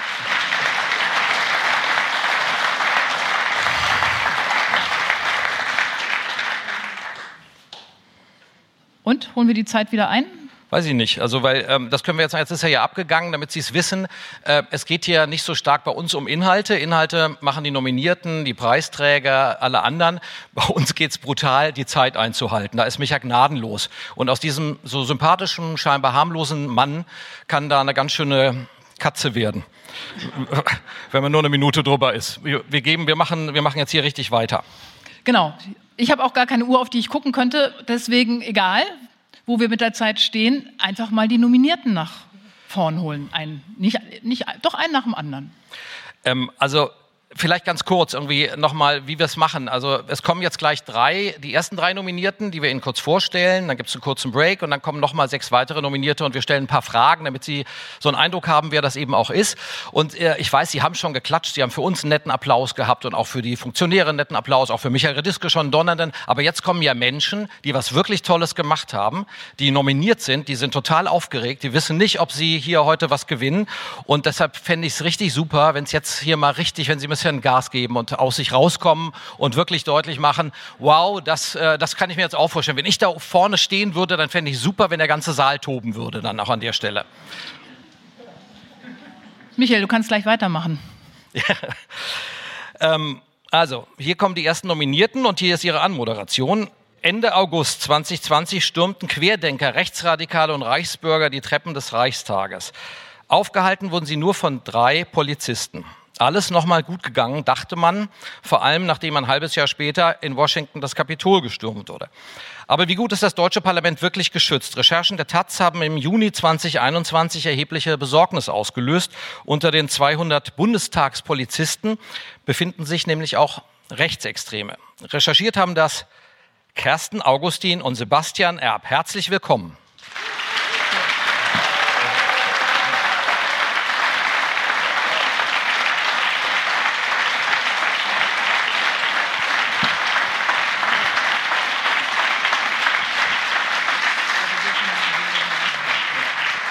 Genau. Hier, hier oben darf man oben ohne. Wer oder was ist die Bundestagspolizei? Wer möchte? Der Kersten oder? Das ist eine einfache Frage. Die, ja, die ist einfach, aber viele wissen ja gar nicht, dass der Bundestag eine eigene Polizei hat. Und zwar ist es eigentlich eine Polizeibehörde, die relativ klein ist mit 200 Polizistinnen, ein paar Polizistinnen, viele Polizisten. Ähm, aber es, das Besondere ist, dass sie dem der Präsidentin und damals noch dem Präsidenten des Bundestages untersteht. Ähm, und sozusagen dann ja nur davon abhängig ist, was der Bundestag selber sozusagen, wie er sich eigentlich schützen mag. Waren denn die drei Polizisten, waren das Bundestagspolizei, die da oben alleine standen? Nee, das waren äh, Beamte der Berliner Landespolizei. Die Bundestagspolizisten waren dann irgendwo vielleicht drin. Ja, damit ist schon der spannende Übergang, denn äh, ihr habt ja recherchiert, dass man möglicherweise sich auf die 200 nicht, äh, jedenfalls nicht auf alle verlassen kann, weil es soll Rechtsextreme unter denen geben. Genau, also wir hatten natürlich gehofft, dass äh, bei so einer exponierten Polizeibehörde, die ähm, ein Verfassungsorgan schützen soll, besonders genau hingeschaut wird, was die Verfassungstreue dieser Beamten dort angeht. Und haben dann aber durch unsere Recherche festgestellt, dass das nicht der Fall ist. Also wir haben ähm, unter anderem recherchiert, dass da ein äh, Mitglied einer Reichsbürgerpartei ähm, seinen Dienst tut, der äh, eigentlich ja die Verfassung dieses Landes ablehnt. Ein weiterer ähm, Polizist soll in den Räumen des Bundestags einen Hitlergruß gezeigt haben. Das sind so Einzelfälle, aber wir haben eben auch recherchiert, dass es da eine äh, Stimmung gibt, wo rassistische Beleidigungen zum Alltag ähm, der Arbeit dort gehören und vieles weitere mehr. Jetzt ist natürlich die Frage, wie recherchiert man das? Also ich vermute, dass ja nicht alle sofort irgendwie, nachdem sie gehört haben, ihr recherchiert, euch die Geschichten erzählen wollten oder dass es nicht so einfach war oder doch? Es war äh, gar nicht einfach, ähm, weil viele dort offenbar das Problem ja selber gar nicht gesehen haben und es gab noch keine Beschäftigung damit. Es ist ja oft so, wenn man recherchiert, dass man das Glück hat, dass es irgendeine Behörde gibt oder irgendeine Organisation, die sich damit schon beschäftigt hat und dann man ganz investigativ irgendwie an die Unterlagen kommt, die man anders schon zusammengetragen hat. Und das war in dem Fall absolut nicht so, weil es gab da noch keine Untersuchung intern oder extern oder Ermittlungen oder sowas. Wir hatten eben Hinweise, dass es da nicht so gut läuft, wie man ja das sich wünschen und eigentlich auch damit rechnen. Äh, Aber ganz kurz Hinweise, also die findet man ja nicht, wenn man mit dem Fahrrad durch Berlin fährt. Also wie kommt man an die oder ist das schon ein Betriebsgeheimnis? Das geht schon in die Richtung ähm, Quellenschutz, würde ich sagen. Aber es gibt, sagen wir so, es gab einige, es waren gar nicht so viele ähm, Beamtinnen und Beamte der Bundestagspolizei selbst und aus dem Umfeld drumherum, die ähm, durchaus das als Problem gesehen haben, was da ist und die aber sehr, sehr große Angst hatten, darüber zu reden, weil sie und ähm, ja auch intern da nicht wohl gesonnen waren und weil sie dann auch immer Angst hatten, als Verräter dazustehen und ähm, ja deshalb sehr, sehr vorsichtig waren, was sie mit uns geteilt haben. Und als wir dann so ein paar Ideen hatten, in welche Richtung es gehen könnte, haben wir uns selber auf die Suche gemacht und haben halt mit ja, möglichst vielen ähm, selbst geredet und äh, um das ja weiter zu erhärten, was da eigentlich äh, Sache ist. Jetzt hat das eure Recherche ja Kreise gezogen, das kann man so sagen, sehr viel Aufmerksamkeit. Und es hieß auch, ja, das Parlament, der Bundestag, die Politik selber will die Vorfälle aufklären. Und dann gab es einen Regierungswechsel, ähm, der das möglicherweise erschwert hat oder nicht. Wie ist der aktuelle Stand? Ja, also äh, schade, dass Claudia Roth nicht äh, hier ja. ist. Die hatte dann äh, gleich im Anschluss an unsere Recherche in einem Interview in der Taz eine externe Untersuchung gefordert zur Bundestagspolizei, was ja schon äh, häufiger gefordert wurde, dass eben ähm, Probleme in Sicherheitsbehörden extern aufgeklärt werden müssen. Da konnte sie sich leider gegenüber Wolfgang Schäuble nicht mit durchsetzen. Jetzt hat es eine interne Untersuchung gegeben. Also vergleichsweise zu anderen Problemen in Sicherheitsbehörden ist schon was passiert. Also es wurden alle 200 Polizisten äh, mit einem Fragebogen befragt. Das passiert jetzt auch nicht immer unbedingt nach einer äh, journalistischen Recherche. Aber wir würden uns äh, auch weiterhin wünschen, dass es da ähm, Aufmerksamkeit drauf gibt. Wir haben schon den Eindruck, dass die neue Präsidentin Bärbel Baas da auch äh, ein Interesse dran hat. Die hat sich auch schon in, in einem Interview in der Taz dazu geäußert. Und ähm, genau, wir bleiben da natürlich dran und ähm, werden schauen, was wir da noch so herausfinden. Das hast du irgendwie, das muss man hier oben sagen. Wir bleiben dran an der Geschichte. Denn im Zweifel müssen wir uns ja nächstes Jahr wieder bewerben. Falls, aber wir drücken natürlich die Daumen. Das waren Kersten Augustin und Sebastian Erb. Vielen, vielen Dank.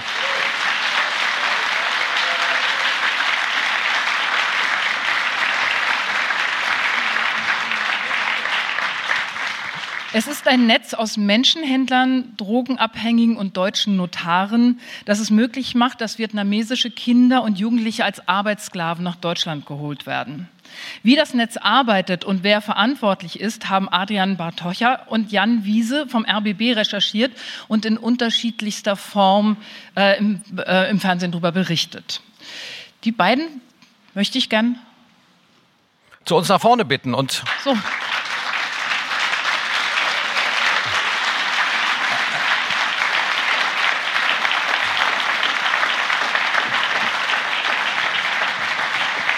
Super.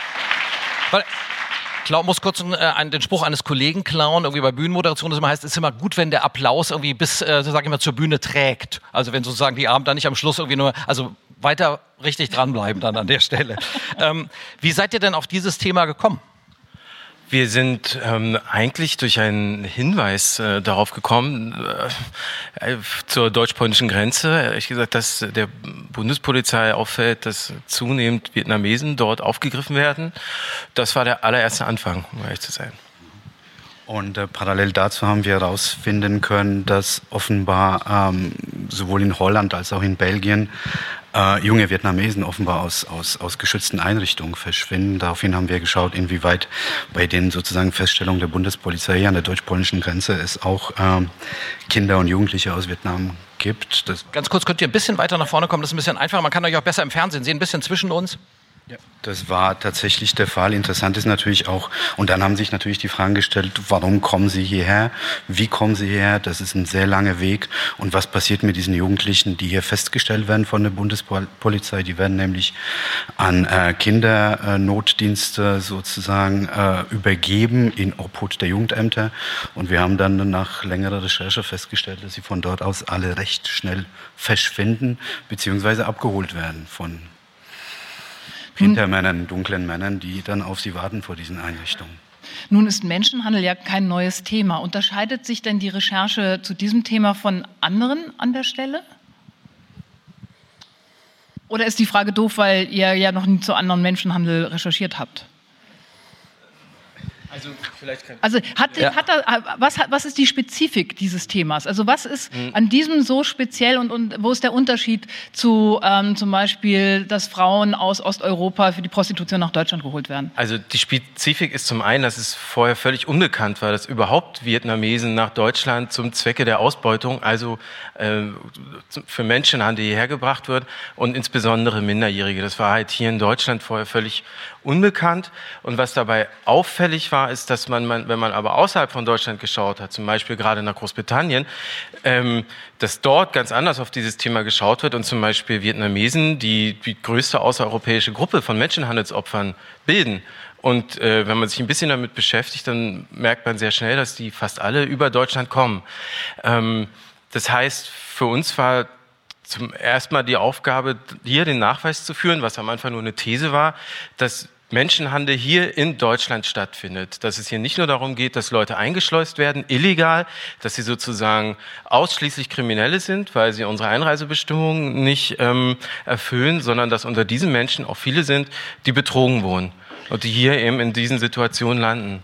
Und das haben wir versucht auch deutlich zu machen anhand sozusagen verschiedener Sichten, verschiedener Blicke auf dieses Problem. Also ich meine, wer den Film gesehen hat, wird gesehen haben, dass zum Beispiel für die Bundespolizei es sich bei diesem Phänomen eindeutig um Menschenhandel handelt, während das LKA in Berlin äh, äh, gar keinen Hinweis darauf sieht. Und das ist eben diese Diskrepanz, die auch dazu führt, dass dieses Problem möglich, also dass dieses Phänomen möglich ist und das Problem unerkannt bleibt. Und dann gibt es ja noch etwas, was auch ähm, vielleicht das deutlich unterscheidet, nämlich dass äh, auch ähm, ja, deutsche Notare involviert sind. Also ähm, inwieweit denn? Was machen die? Na, also man muss bei dem Thema Notare vorsichtig sein, also vor allem auf ja natürlich auf offener Bühne. Es fällt zumindest auf, also zum Beispiel für Rechtsakte wie eine Vaterschaftsanerkennung äh, kann es einer Notarunterschrift äh, bedürfen ähm, und die scheint relativ leicht zu erlangen zu sein.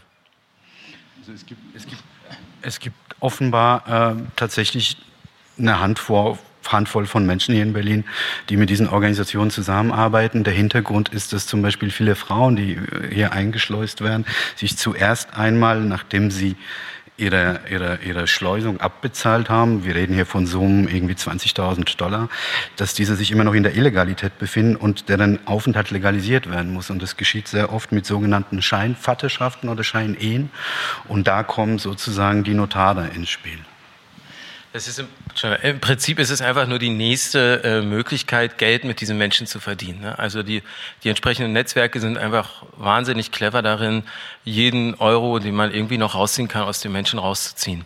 Hm.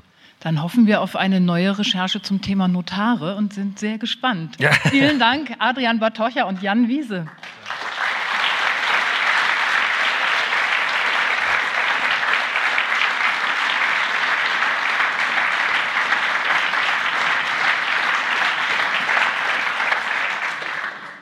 Ihre Datenanalyse zeigt, dass Medizinerinnen die Glaubwürdigkeit der Forschung aufs Spiel setzen, indem sie in Fachzeitschriften publizieren, ohne kenntlich zu machen, dass sie Einkünfte von Pharmafirmen für den Bereich der Forschung bekommen. Und darunter sind auch sehr, sehr renommierte Medizinerinnen und Mediziner. Und das wurde, als, äh, wurde recherchiert von Christo Beutschew, Simon Wörpel, Edgar Sanella Alvarenga und die haben dafür mehr als 3,3 Millionen Fachartikel ausgewertet. Und wir bitten zu uns nach vorne. Herr Alvarenga kann nicht dabei sein, aber Herr Ristio Beutschew und Simon Wörpel, bitte zu uns auf die Bühne und einen kräftigen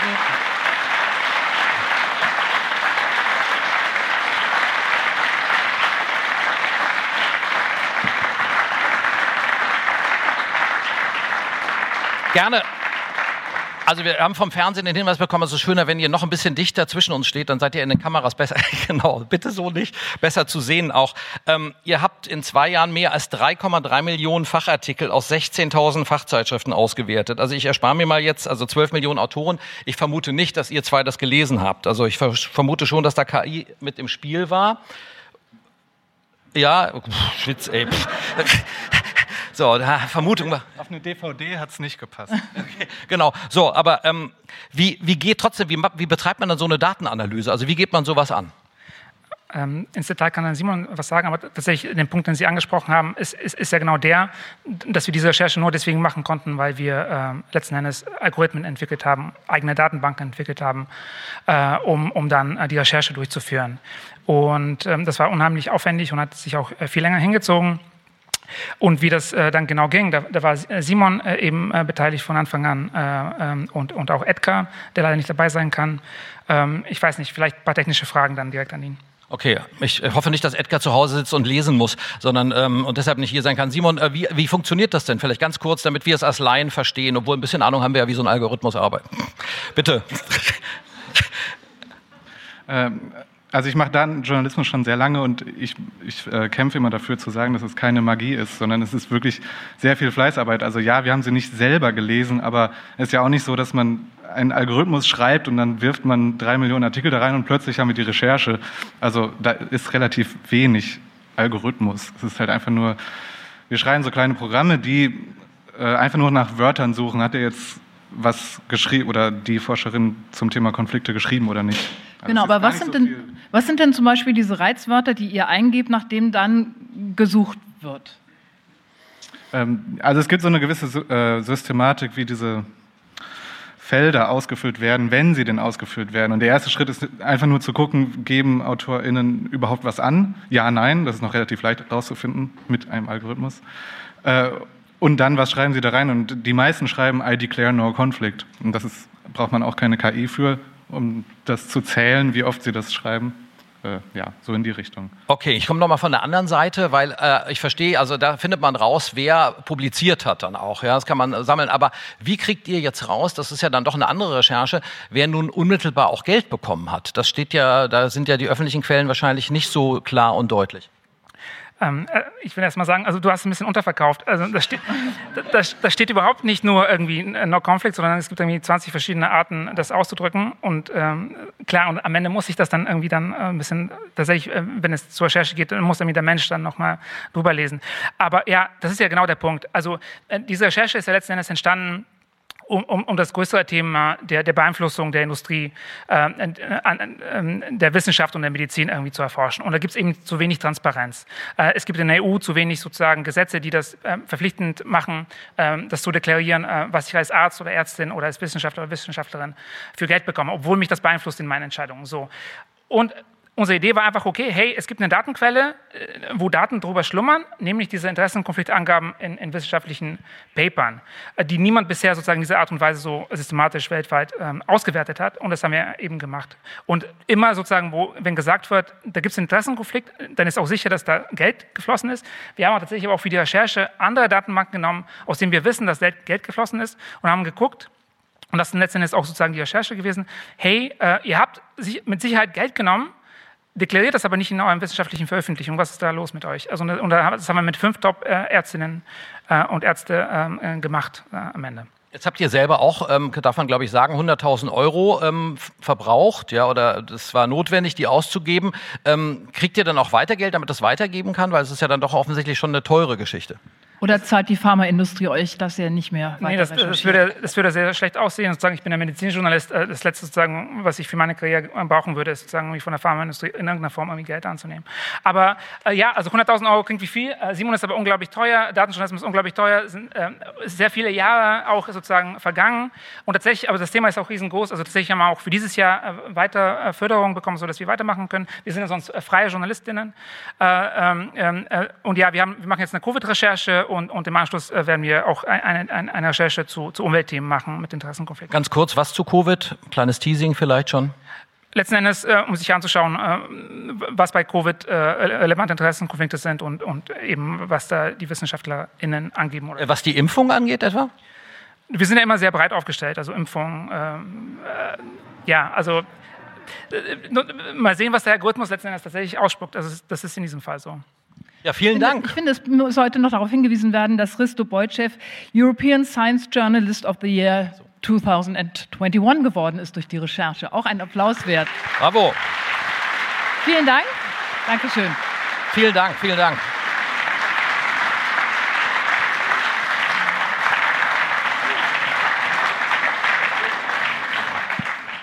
Mit 17 nimmt sich Hannes das Leben. Ein Leben, in dem die Erwachsenen schon früh mit ihm nicht klarkamen und das von Fehleinschätzung geprägt war. Der wohl größte Fehler, ihn aus einer Maßnahme herauszunehmen, die ihm zum ersten Mal die zum ersten Mal geschafft hatte, was alle wollten, einen fröhlichen, zufriedenen Menschen aus Hannes zu machen.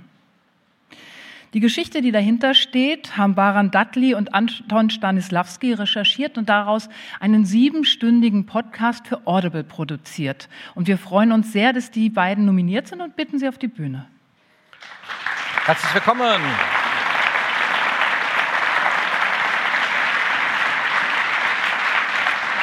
Muss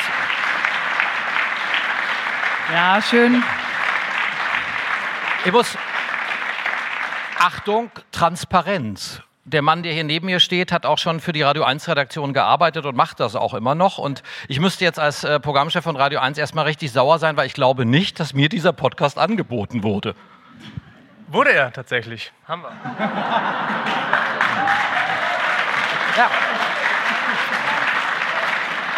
ja. Äh, ganz kurz, äh, einem CVD oder direkt mir? Nur ganz kurz, damit ich es weiß. Ähm weiß nicht, inwieweit du involviert warst, offenbar nicht so sehr, aber ähm, mit Gabi habe ich vorhin drüber gesprochen. Keine Namen, ich, aber ich weiß jetzt alles. Dankeschön. Was natürlich so. auch heißt, immer alles direkt an Robert. Ich gebe nachher die Adresse weiter und dann ähm, nicht mehr über andere Leute gehen. Ihr so. habt für diese sieben, also sieben Stunden Podcast sind, ich weiß nicht wie viele Stunden Material. Ihr habt mit sehr vielen Menschen gesprochen, Menschen, die sehr involviert sind. Das sind sehr emotionale Gespräche, ähm, auch mit Menschen, die ja sehr betroffen sind und auch zum Teil ja auch sehr direkt und also ich meine jetzt ganz Zeit das Wort einfach, aber es ist ja schon auch. Ähm, ich habe mich gefragt. Ähm, wie ihr das ausgehalten habt. Also diese, diese Fülle an Gespräch und auch an Verzweiflung und auch an einer Situation, beziehungsweise es endet ja damit, oder die, ne, dass Hannes sich umbringt, was hätte verhindern werden können. Und nun spricht man mit diesen Menschen, wie hält man das aus? Ich glaube, wir hatten das Glück, dass wir zusammengearbeitet haben. So konnten wir uns unterstützen, also einmal mit der Arbeit selbst und einmal auch psychologisch. Es gab Momente, da hätten wir auch Supervision gebraucht, dann bin ich ganz ehrlich. Aber es ist äh, im Gespräch war das. Wie, wie Schilder, schilder doch ganz kurz mal so einen Moment, wo du sagst, da hättet ihr noch äh, Hilfe gebraucht. Ja, es geht ja auch um äh, sexuelle Übergriffe zum Beispiel. Wie gehen wir damit um? Äh, was ist juristisch? Wo müssen wir irgendwie einen Cut machen? Wo, äh, wo ist es wichtig, dass Leute das erfahren? Das zum Beispiel. Oder auch die Enge zu Protagonistinnen. Wir haben zwei Jahre dran recherchiert und waren zwei Jahre sehr eng mit den Protagonistinnen am Arbeiten sozusagen. Und ähm, da, da, ist eine traumatisierte Person und wir müssen da auch aufpassen, dass wir da nicht retraumatisieren. Wir sind keine Psychologinnen, wir dürfen auch nicht die psychologische Arbeit übernehmen, das können wir ja gar nicht. Jetzt bist du aber auf der Sachebene. Ich hatte ja danach den eigenen Emotionen gefragt. Wie geht man damit um? Wie geht man damit um, dass so ein Versagen zum Tod eines jungen Menschen führt? Also für mich persönlich hat es sich dann so gezeigt, dass ich ähm, noch mehr drin äh, gearbeitet habe. Also wir haben wirklich sehr viele Stunden darin verbracht, dieses Material äh, zu recherchieren, zu bearbeiten und ich glaube, das war dann irgendwann mal ein Tunnel. Also wir haben da wirklich teilweise 60, 80 Stunden Wochen gehabt, um das durchzupauken. Anders ging das nicht. Ja. Also so im Grunde. Ja. Ähm, Anton, hätte Hannes gerettet werden können? Also wäre es vermeidbar gewesen, dass er sich umbringt? Ob er sich umgebracht hat, ist noch so ein bisschen, da sind wir uns am Ende gar nicht äh, sicher gewesen, um ehrlich zu sein. Also der, sein Tod kann man auch anders äh, erklären und sehen. Ähm, sicherlich, auf jeden Fall. Also es, es, sind, es, war letztlich ein Multisystemversagen, wenn man so will. Also die Schulen haben nicht perfekt gearbeitet, das Jugendamt hat äh, Entscheidungen getroffen, die strittig sind. Äh, wenn da andere Entscheidungen zum Teil getroffen werden, wenn die Schulen vielleicht ganz früh schon viel sorgsamer auf ihn geachtet hätten, wäre vieles vermeidbar gewesen, auf jeden Fall. Ja, dann bedanken wir uns bei euch und drücken euch natürlich auch die Daumen und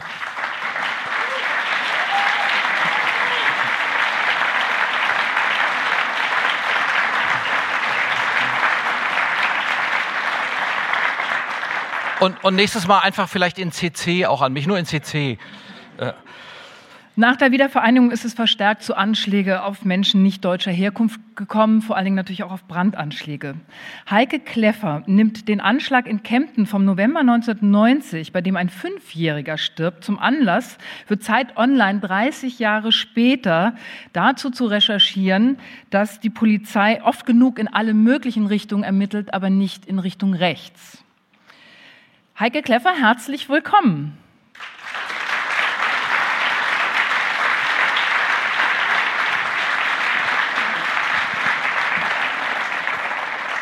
Frau Kleffer, wie, wie sind Sie genau auf diesen Fall gestoßen?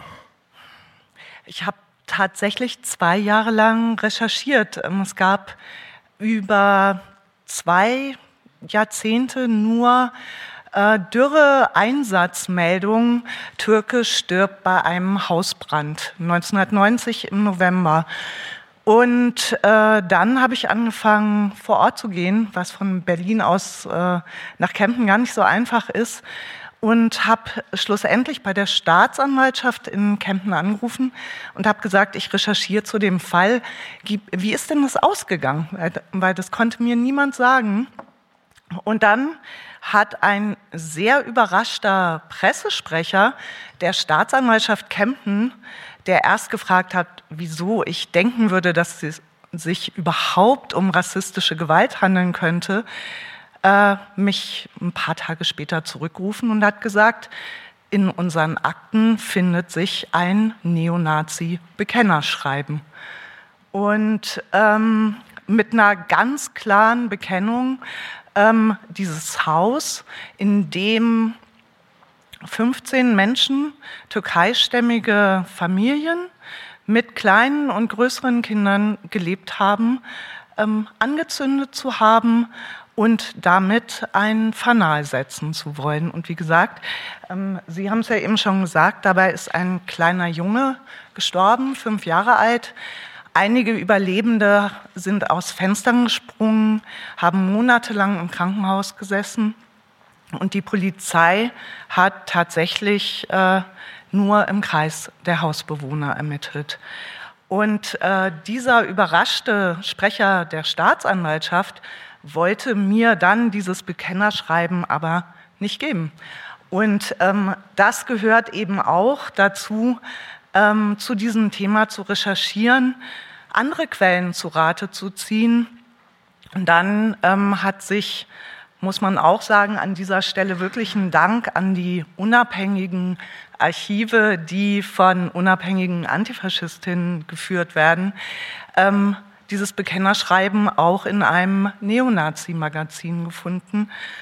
Und ähm, als ich die Geschichte aufgeschrieben habe, hat äh, dann die Generalstaatsanwaltschaft Bayern die Ermittlungen nach 30 Jahren wieder aufgenommen. Und zwar erstmals wegen Mordes. Und man muss auch sagen, es gibt eine mehrköpfige Soko, die äh, jetzt ähm, eben nach 30 Jahren äh, diesen Fall wieder aufrollt. Und ich recherchiere auch weiter, weil. Ähm, Ganz kurz, haben Sie Kontakt mit denen? Also geben, sind die ein bisschen auskunftsfreudiger?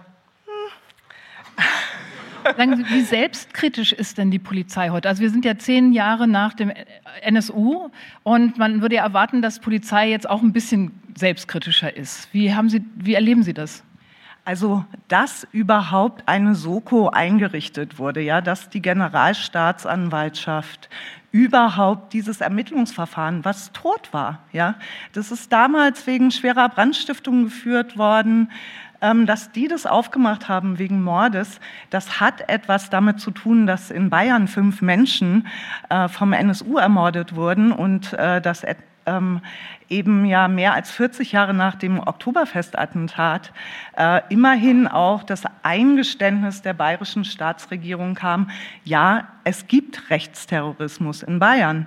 Jetzt muss man aber sagen, wenn man vor Ort geht, und äh, Kempten ist ja nur ein Beispiel von vielen, was wir und an dieser Stelle auch ein Dank an die, die Redaktionen von Tagesspiegel und Zeit Online, die ja die Langzeitrecherche jetzt auch schon seit 20 Jahren ermöglichen zu diesem Thema und an das Team, mit dem ich viele dieser Fälle zusammen äh, recherchiert oder angefangen habe. Ähm, man muss einfach sagen, vor Ort stößt man auf Lebenslügen von Kommunen. Kempten, da sagen alle heute noch, es war doch super in den 90ern hier, es gab keinen Rassismus und wenn, äh, dann ähm, ja, gab es sofort Menschen, die sich dagegen gestellt haben. Und wenn man dann aber mit äh, Menschen mit äh, Migrationsgeschichte, Einwanderungserfahrungen spricht aus dieser Zeit, ja, die, ähm, deren Eltern nach Kempten gekommen sind oder in andere Orte, dann äh, hört man ganz andere Geschichten und man hört eben auch, äh, wie wenig Gehör die Erfahrung von Rassismus, von tödlicher rechter Gewalt ähm, tatsächlich äh, sowohl bei den Ermittlungsbehörden findet, als auch in Stadtgesellschaften. Hm. Frau Kleffer, wir drücken Ihnen die Daumen. Vielen Dank für Ihre Recherche. Dankeschön. Danke sehr.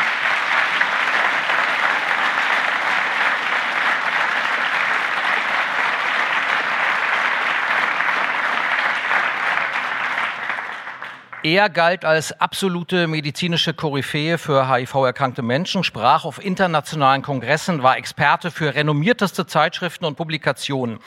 Der Berliner Arzt aus dem bunten Regenbogenkiez am Nollendorfplatz, Dr. Heiko J. Nur Insider wussten, dass er seine Patienten nicht nur behandelte, sondern auch misshandelte bzw. missbrauchte. Das ging jahrelang so, dann waren die ersten Opfer bereit zu sprechen. Schönen guten Abend und herzlich willkommen Juliane Löffler und Thomas Vorreier für Ippen, Buzzfeed und Weiß.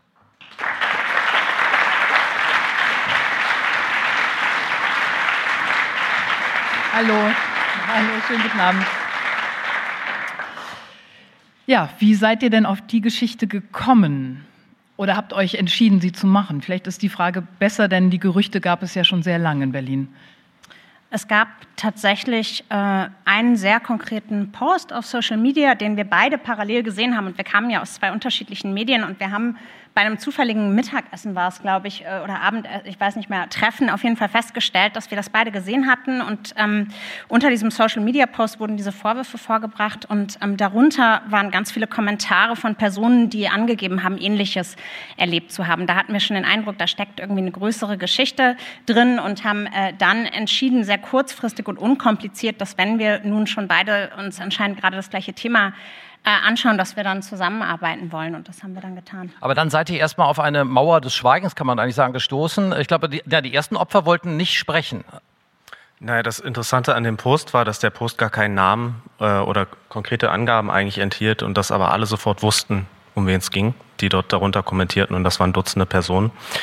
Und äh, die erste Person, die wir kontaktiert hatten, wollte tatsächlich erst nicht mit uns reden. Wir hatten es dann aber nochmal mit ein paar Wochen Anlauf probiert, auch woanders umgefragt und dann auch über Vertrauenspersonen dann sozusagen da das Vertrauen hergestellt. Und äh, von da aus ähm, sind wir zwar immer wieder auch mal auf Widerstand gestoßen, aber es gab einfach so viele Leute, die ähm, Geschichten erzählen konnten, dass es dann doch ähm, eines, eines gab sich dem anderen. Ja.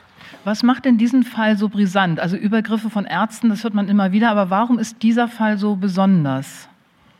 Ähm, es sind verschiedene Aspekte. Ich denke, das Erste, was man erwähnen muss, und das vielleicht auch nochmal zu dieser Mauer des Schweigens, dass es ja um äh, Fälle in der schwulen Community hier geht und dass ähm, sexualisierte Gewalt etwas ist, was ähm, in dieser äh, spezifischen Community e-, extrem schlecht aufgearbeitet ist bis heute. Gleichzeitig natürlich die Personen besonders große Hemmungen haben zu sprechen und sich mit solchen Vorwürfen zu äußern, ähm, aus Angst als Nestbeschmutzer zu gelten. Ja, und der eigenen Community, die stigmatisiert ist, noch mehr ähm, zu schaden. Und das fanden wir schon eine Besonderheit, dass wir das Gefühl hatten, das ist ein Thema, über das insgesamt viel zu wenig gesprochen wird. Ähm, das Zweite war das, was jetzt schon so ein bisschen erwähnt wurde, ähm, dass diese Vorwürfe über wahnsinnig lange Zeit schon in der Stadt und auch über die Stadt hinaus bekannt waren. Also äh, wirklich weit länger als ein Jahrzehnt und wir das Gefühl hatten, egal mit wem wir gesprochen haben, alle haben gesagt, ja, ja, das kennen wir. Und wir das Gefühl hatten, warum hat das bis heute niemand öffentlich gemacht? Ähm, und, und wie kann es sein, dass diese Praxis bis heute so wahnsinnig erfolgreich ist und es keine Möglichkeit für die Öffentlichkeit gibt, sich darüber zu informieren? Aber es ging ja dann, es wurde ja nicht einfacher. Es kam dann, ähm, der, der ähm, Arzt wehrte sich auch, hat einen Anwalt eingeschaltet, Anwalt, den wir alle kennen, sage ich aber den Namen jetzt nicht, äh, könnt ihr ja machen. Und äh, ja, der hat euch ja netterweise im Prozess als Schmierfinken, glaube ich, auch bezeichnet an dem Punkt. Und es ähm, ging dann, was ist da alles passiert? Äh, Schmierfinken war einer der Begriffe. Äh, mein damaliger Chefredakteur ist als Wicht vor Gericht bezeichnet worden. Den Mann hat er ja auch schon mal in der Presserecherche vertreten. Interessanter Nebenaspekt. Ähm, naja, also es gab eine einstweilige ähm, Verfügung gegen uns, ähm, die ein bisschen unglücklich war. Ähm, dann gab es eine Verhandlung ähm, erstinstanzlich, die auch leider gegen uns ausging. Ähm, die sehr aus unserer Sicht, glaube ich, ähm, vielleicht auch vieler Menschen hier im Raum sehr fragwürdige Begründung war, dass unter anderem auch es unüblich war, dass wir die Vorwürfe derart ähm, detailliert dargestellt haben. Wir reden ja hier über Vorwürfe, die sich oder Ereignisse, die sich in einem Behandlungsraum bei Genitaluntersuchungen zum Beispiel ähm, ereignet haben, wo eigentlich auch eben daraus herausgearbeitet werden muss, was ist eine medizinische Prozedur, was ist ein Übergriff. Genau diese Aufgabe haben wir uns gestellt. Ähm, und da, ähm, ich kann ja natürlich jetzt nicht für die Richterinnen und Richter sprechen, aber es schwang auch schon ein gewisses Stigma oder zumindest ein fehlendes Verständnis auch dafür ähm, mit bei diesen ganzen Prozessen. Ja. Und, und dann hat man, hattet ihr noch das Problem, und das haben wir, wir haben ja gesagt, es waren jetzt mehrere, also Ippen, Buzzfeed, Weiß, aber Ippen wollte dann irgendwann nicht mehr. Ist das, oder habe ich das?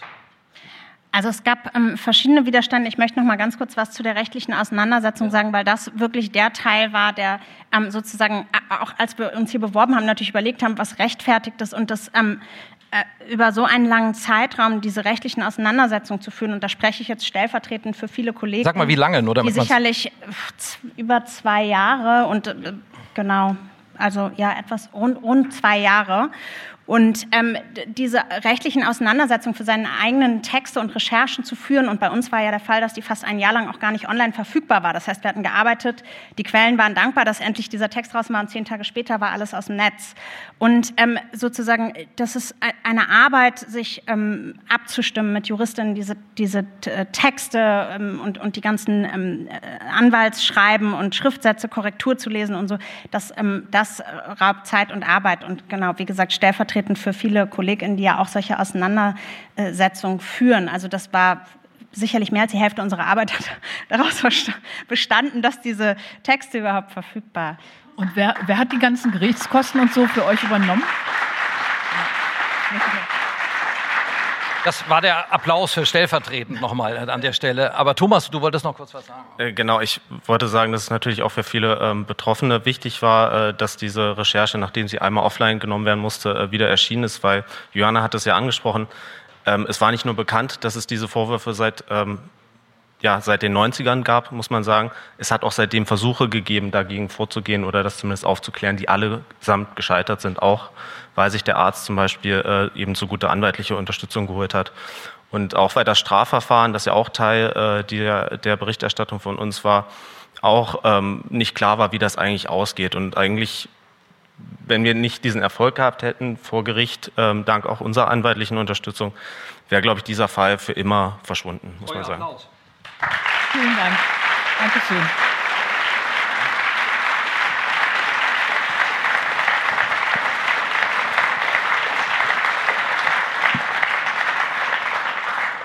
Ein christliches Paar misshandelt seine sieben Kinder jahrelang im Namen Gottes. Vier der Kinder prozessieren gegen ihre Eltern. Lena Niethammer hat, ähm, über drei, hat über drei Jahre diesen Prozess begleitet und die Kinder in sieben Folgen im Tagesanzeiger-Magazin vorgestellt und ist nominiert. Und ich freue mich, wenn sie auf die Bühne kommt.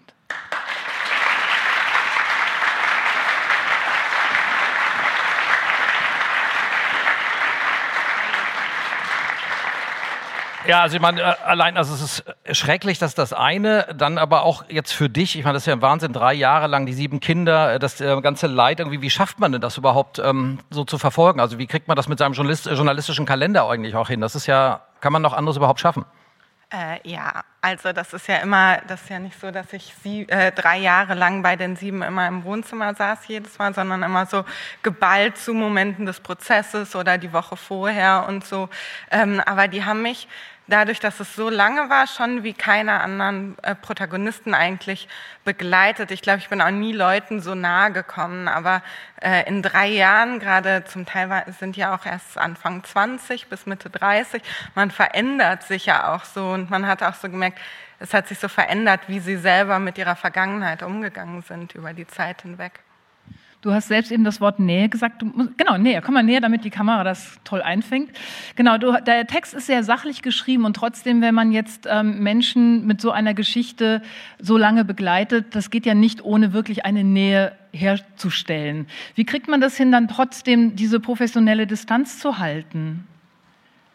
Ähm ja, ich glaube, dass man sich erstens einfach immer wieder bewusst macht, dass man auch den Protagonisten immer wieder, ich sage auch immer wieder, ja, ich, ich bin ja Journalistin und ähm, äh, weil man natürlich, wenn man da auch, das war einfach, diese Recherche war auch wahnsinnig viel mit denen rumhängen einfach und dass man irgendwie manchmal bewusst auch nochmal das Notizbuch rausholt, auch wenn man gerade eben mit aufnimmt oder so und schreibt, also es so zeigt und ähm, also du hast diese Ebenen sozusagen für dich als auch für die anderen immer wieder hergestellt. Ja, mhm. mhm. Ist es denn, äh, hast du jetzt ein richtiges, fast ein freundschaftliches Verhältnis, kann man das sagen? Also wenn das jetzt irgendwann mal abgeschlossen ist, der journalistische Teil, dann wirst du die weiterhin treffen oder das dann doch nicht?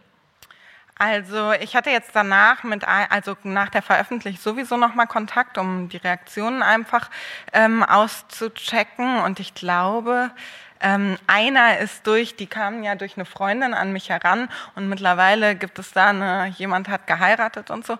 Also einen werde ich äh, so oder so immer mal wiedersehen, aber sonst weiß ich es nicht und eigentlich mache ich das auch nicht, aber es war das erste Mal, wo ich selber so überlegt habe, ihr wart so, oder ich war so Teil von eurem Leben, dass, ähm, ja, ich habe auch, äh, wenn ich jetzt mit dem einen gesprochen habe, habe ich direkt gefragt, ja und wie ist es da und da und wie ist es da und da und er hat mir so ein bisschen auch die aktuellen Beziehungsstände erzählt, als wenn man jetzt so, so, so weil man so gewohnt war, dass man das alles mitbekommt, aber jetzt muss leider einen Schritt zurücktreten, aber irgendwie werde ich es schon verfolgen. Vielen Dank für Ihre Recherche und viel Erfolg.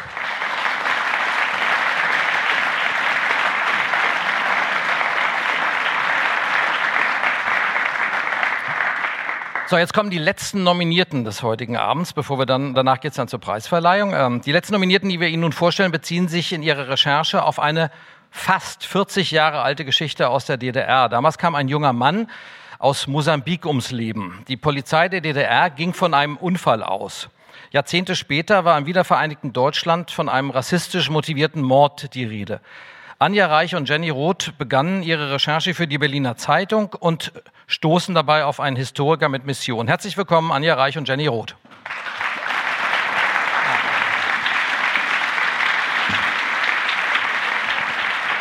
Also, Hallo Anja. Für alle ist dann, ist dann Anja Reich. Jenny. Jenny ist leider krank. Okay, und ich habe es auch falsch, also sie heißt Jenny und nicht Jenny, also das ist ja gut, dass sie nicht da ist, Schwitz. gut, aber ähm, was ist denn damals genau passiert? Also jetzt die Version, die erst verbreitet wurde oder die, die wir dann aufgedeckt haben? Ich würde sagen, ähm, den, den Sachverhalt, wie du meinst, dass er richtig ist. Also richtig ist, dass 1986, Ende Juni, war die Fußball-Weltmeisterschaft. Ähm, in, ähm, na, wo war sie nochmal? Mexiko? Mexiko, genau. Und, ähm, und junge mosambikanische Vertragsarbeiter, die in Jeverbergfrieden in einem Sägewerk gearbeitet haben, sind mit dem Zug zusammen losgefahren, um sich das in der nächstgrößeren Stadt das Fußballspiel anzugucken, zusammen. Ähm, haben ziemlich viel getrunken ähm, und sind dann mit dem Zug zurückgefahren und einer ist auf dieser Zugfahrt verschwunden. Und ähm, der hieß Manuel Diogo. Und ähm, die Polizei hat dann damals ermittelt und hat festgestellt, dass er wohl den, Aus, den Ausstieg verpasst hat und, äh, und versucht hat, auf freier Strecke aus dem Zug zu springen. Und, äh, und er ist dabei von Zug äh, äh sozusagen gefallen, der auf dem gegenüberliegenden Gleis, also auf dem nebenliegenden Gleis äh, kam. Und, ähm, und relativ schnell wurden dann die Ermittlungen eingestellt. Also das war das Ergebnis. So steht es auch in den Akten von damals. Genau, das ist damals passiert und ähm, also ich bin jetzt nehme ja nichts vorweg, wenn ich sage und das ist auch wirklich passiert. Aber dann ist tatsächlich im wiedervereinigten Deutschland etwas passiert. Es ist ein Buch entstanden und nach dem Buch sind auch einfach einmal journalistische Artikel entstanden, die sagen, denn das war eigentlich ein Nazimord, der da stattgefunden hat. Wie ist es dazu gekommen? Das ist eine gute Frage, ähm, weil der Autor des Buches ist selbst ein ehemaliger Vertragsarbeiter. Ähm, der hat uns leider kein Interview gegeben. Äh, der hat äh, nur Erinnerungslücken dann eingeräumt, als wir ihn mit den Widersprüchen konfrontiert haben. Ähm, und deswegen kennen wir die genaue Geschichte leider nicht. Und ist echt ärgerlich, weil mich das natürlich interessiert. Also wie entstehen solche Geschichten? Wie kommen Gerüchte in die Welt? Und, ähm, und auch der Lektor ähm, des großen deutschen Verlages, mit dem konnten wir leider nicht sprechen, da teilte uns die Pressesprecherin mit, der ist äh, jetzt leider in Rente und ist auf seiner Datscha in Sibirien. Okay, aber das ist ja, muss man fairerweise sagen, ein Buch, wo das Ganze ja fiktiv ist und von daher auch ein bisschen verschlagen. Nicht, äh, es ist, stimmt nicht? Zwei Bücher. Ah, okay. Es gibt ein Buch, das ist fiktiv, das ist dem Opfer gewidmet ähm, und da wird der Fall praktisch fiktiv eingebaut und dann gibt es ein Sachbuch. Ah, okay. Und äh, die, in diesem Sachbuch wird es ganz detailliert, dieser Mord sozusagen beschrieben und ähm, in dem Buch stimmen auch viele andere Sachen nicht. Aber das Sachbuch hat ja eine große Medienresonanz bekommen und viele Medien haben genau diese Erzählung übernommen, zum Beispiel auch der MDR. Wie kamt ihr denn darauf, das in Frage zu stellen? Das klingt doch auch, klang doch auch sehr plausibel. Ähm, wir haben im Sommer 2020 ähm, irgendwie hat eine Kollegin mit einem Historiker geredet von der Humboldt-Uni, der irgendwie in so einem Nebensatz hat fallen lassen, das stimmt ja übrigens alles nicht. Und Sie haben ja auch darüber berichtet, also die Berliner Zeitung auch. Und äh, er hat eine Zeitung nach der anderen angeschrieben, große Magazine, Fernsehsender, die darüber berichtet haben. Keiner hat auf seine Kritik reagiert. Und ich habe auch erst gedacht, naja, dann wird wahrscheinlich da nichts dran sein. Aber irgendwie fand ich den jetzt auch nicht besonders unglaubwürdig. Immerhin war er Historiker. Und, ähm, und dann ähm, haben wir angefangen zu recherchieren und wir sind eben äh, einfach mal losgefahren in dieses Dorf, ähm, wo die Mosambikaner damals gearbeitet haben. Und die Recherche war dann ehrlich gesagt gar nicht so schwer. Aber kann man am Schluss vielleicht sagen, es läuft was falsch in der äh, historischen Betrachtung der DDR? Weil das Schlimme ist ja, muss ja fairerweise sagen, man war ja sehr schnell geneigt, sofort die Geschichte zu erklären, weil alles ist erfüllt an Klischees. Ne? Die Stasi hat das vertuscht, irgendwie äh, Rechtsradikalismus ist in der DDR nicht, äh, ist unter den Teppich gekehrt worden und deshalb sind solche Morde dann auch vertuscht. Also hat man sehr schnell geglaubt. Ist das das Problem eigentlich? Ja, ich glaube, dass das Problem ist, also das hochgekocht ist es richtig auch nochmal, als George Floyd umgebracht wurde in den USA. Und als wir, die Journalisten, äh, irgendwie nach Beispielen gesucht haben, was ist denn hier in Deutschland? Hier muss es doch auch sowas geben. Äh, und das war auch der Moment, wo dann auch die Staatsanwaltschaft gesagt hat, wir fangen nochmal mit den Ermittlungen an, weil die waren, und die Linke, äh, eine linken Politikerin hat gesagt, dass jetzt müssen die Täter gefunden werden und so. Und, ähm, und, und das ist so dieser Reflex, den wir, glaube ich, alle kennen. Also auch gerade im Tageszeitungsjournalismus. Jetzt müssen wir mal irgendwie ganz schnell was dazu machen. Das interessiert gerade die Leute. Und, und dieser Reflex ist natürlich gefährlich. Und bei der DDR kommt noch dazu, dass ähm, ja, dass es wenig Leute gibt, die irgendwie erzählen, wie es damals war, weil die damals alle ihre Jobs verloren haben. Und dieser Historiker hat dann erzählt, also der hat natürlich auch seinen Job verloren und ist dann irgendwie, das war auch für den nicht besonders leicht, da überhaupt äh, noch da zu sein. Und diese Leute, das haben wir eben auch in, in diesem Ort, in diesem kleinen Ort gemerkt, äh, die gibt es eben alle nicht mehr. Und die mosambikanischen Vertragsarbeiter sind zum großen Teil zurück äh, nach Mosambik. Damals mussten sie zurück nach der Wende. Und, ähm, und der andere, der dieses Buch geschrieben hat, dem ging es eben auch nicht besonders gut. Der, der war Boxer in der DDR, der hatte da einen Job, dann ist sein Fleischkombinat irgendwie hatte einen schlechten Job auch, muss man sagen. Das wurde zugemacht. Auf jeden Fall hat er irgendwie auch durch sein Buch natürlich und durch die Lesung ist er so ein Prominenter geworden. Der ist mit Steinmeier dann auch nach Afrika gereist und so. Davon hat er auch gelebt. Das war ehrlich gesagt auch bei der Berichterstattung gar nicht so leicht, weil ich das immer irgendwie auch mitdenken musste. Ähm, und, und das sind all diese Dinge, die da irgendwie mit reinspielen, die kompliziert sind. Anja Reich, vielen Dank für diese Recherche und gute Besserung an Jenny Roth. Ne?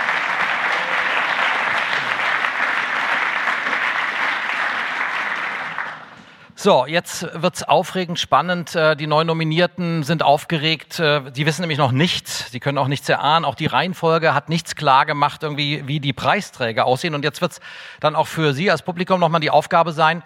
Also die Nominierten, ja, das war schon ein donnerter Applaus, aber jetzt kommen ja die Preisträger. Da muss ja noch einer draufgelegt werden. Also da müssen Sie gleich nochmal ordentlich klatschen. Aber für den Preisträger, also den Platz 3 vom Langatem 2022, bitten wir jetzt auf die Bühne den Laudator Jochen Wegner, Chefredakteur von Zeit Online. Herzlich willkommen.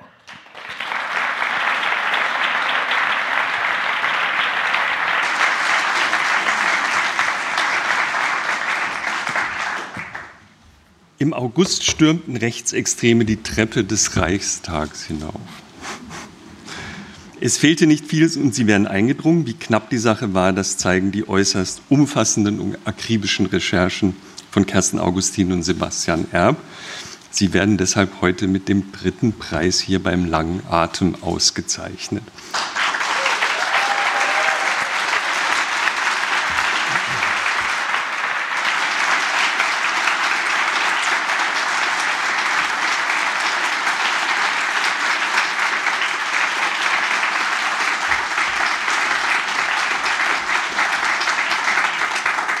Der Rediske, der ja sehr streng ist, wie wir schon gehört haben, hat gesagt, guck auf keinen Fall hoch, weil dann klatschen die so lang und wir haben keine Zeit.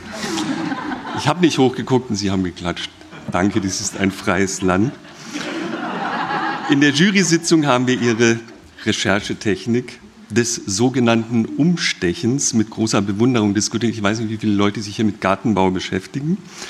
Taz-Ressortleiter Daniel Schulz nennt das wohl so ich habe es nicht von ihm direkt, wenn man ein Thema bearbeitet wie einen riesigen Acker, in dem man etwas sucht und ihn Stück für Stück mit dem Spaten umsticht.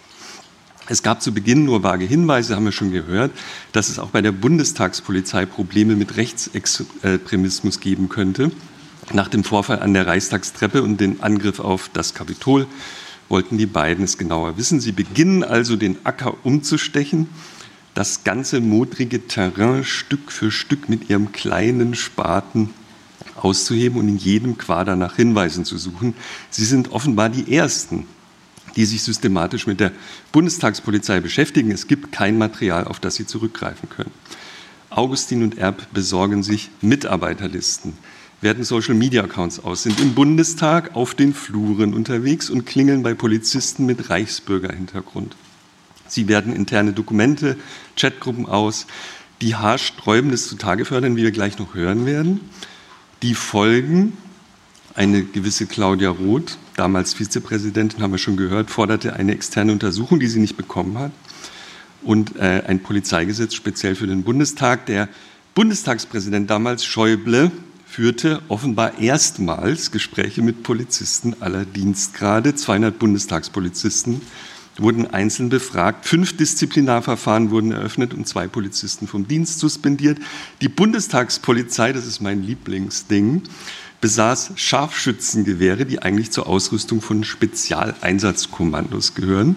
Diese Gewehre wurden ausgemustert und die Pointe zuletzt konnten Augustin und Erb zeigen, dass der eigens neu eingesetzte Sicherheitschef im Parlament nach diesem Skandal wiederum politisch rechts außen steht.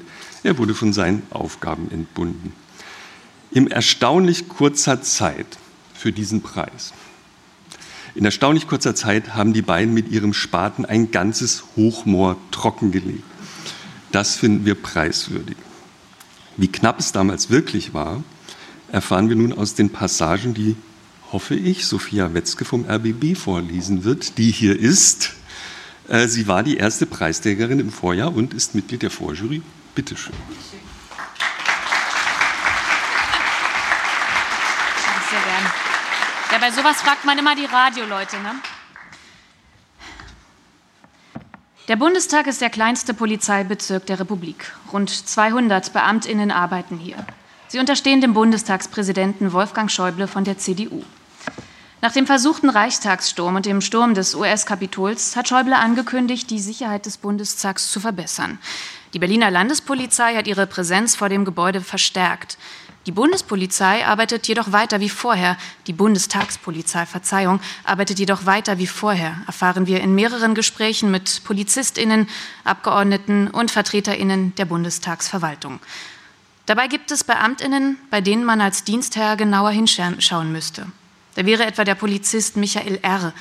2014 wird er stellvertretender Bundesvorsitzender der Splitterpartei Deutsche Nationalversammlung.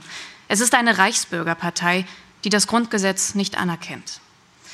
Im Pausenraum der Polizei im Bundestag lag einmal ein Flyer aus, der der Taz vorliegt. Es ist ein Flyer der preußischen Gesellschaft, eine nationalistische Vereinigung, die Deutschland geistig erneuern Überredung stoppen und einen Freistaat Preußen errichten will. Michael R. habe ihn dort verteilt, sagt ein Kollege von ihm. Er habe eine Zeit lang versucht, Mitstreiter anzuwerben, sagt ein anderer. Er hat zudem nach Aussagen eines Kollegen rechte Memes im Chat seiner Dienstgruppe gepostet.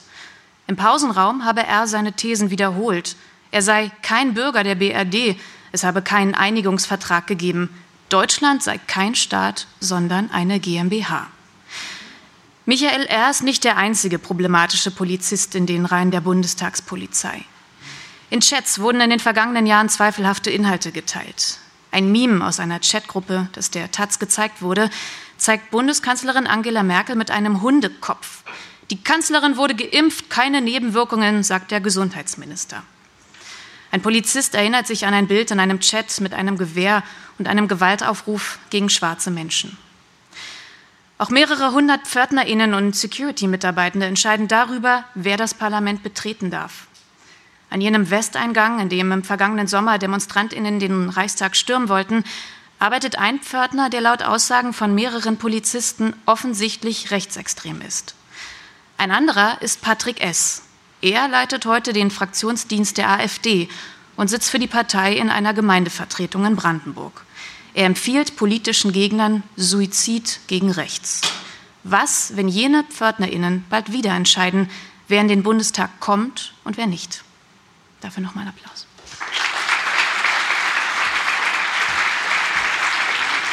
So. Ja,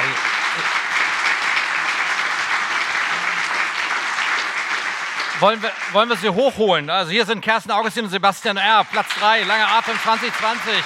Herzlichen Glückwunsch.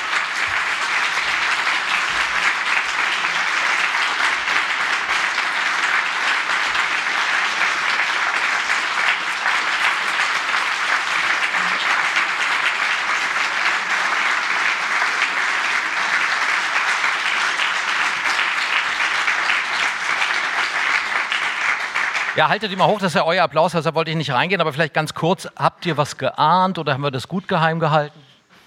Ähm. Oh. nee, nichts geahnt. Äh, wir freuen uns sehr und äh, ja, schön nochmal hier oben auf der Bühne zu stehen.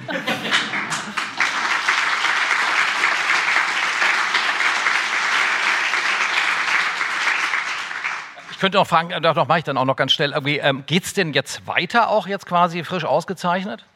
Äh, ja, weiter geht's immer. Die Frage ist, mit welchem Thema. Mit dem auch ein bisschen ganz aktuell konnten wir vermelden, dass ähm, der ja, sozusagen beurlaubte oder nicht mehr sozusagen für die Aufgaben zuständige Referatsleiter, der eben auch rechter Burschenschafter ist, dass der das nicht mehr ist, auch dauerhaft, sondern ein anderer. Und ob der das jetzt besser macht oder sonst was passiert, das schauen wir uns äh, weiter an. Wenn, ja. Es scheint ja noch viel umzugraben zu geben und einiges mag darin verbuddelt sein. Richtig, die Hobbygärtner, Kerstin Augustin und äh, Sebastian Erb. Dankeschön.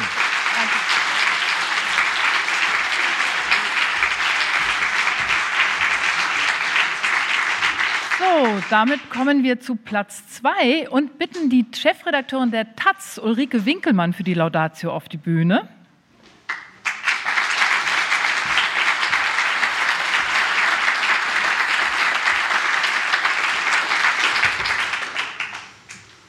Ja, danke schön. Ich freue mich sehr, hier zu sein. Ich freue mich sehr, dass zwei Mitglieder unserer Redaktion gerade ausgezeichnet wurden. Das konnte ich mir jetzt nicht verkneifen. Hallo. Eine große Ehre, diese Laudatio zu halten für den zweiten Platz. Das Werk, das wir auszeichnen möchten, es handelt von moderner Sklaverei. Es sind meist junge Menschen, oft Kinder und Jugendliche, die zum Zweck der Ausbeutung hierher nach Deutschland und in andere europäische Staaten verfrachtet werden. Sie kommen aus Vietnam. Sie kommen in Kleinbussen, werden an Großmärkten abgeholt, in Wohnungen festgehalten und in Nähfabriken, in Nagelstudios, in Einrichtungen der Prostitution, auf Drogenfarmen oder in Massagesalons verbracht. Dort müssen sie die Schulden abarbeiten, den Preis ihres Transports. Sie kennen niemanden außer den Leuten, denen sie ihre Papiere abgeben mussten. Die Kollegen Adrian Batocha und Jan Wiese haben für den RBB aufgearbeitet, wie dieser vietnamesisch-europäische Menschenhandel funktioniert. Nein, ich gucke jetzt nicht hoch für den Applaus, aber vielleicht doch.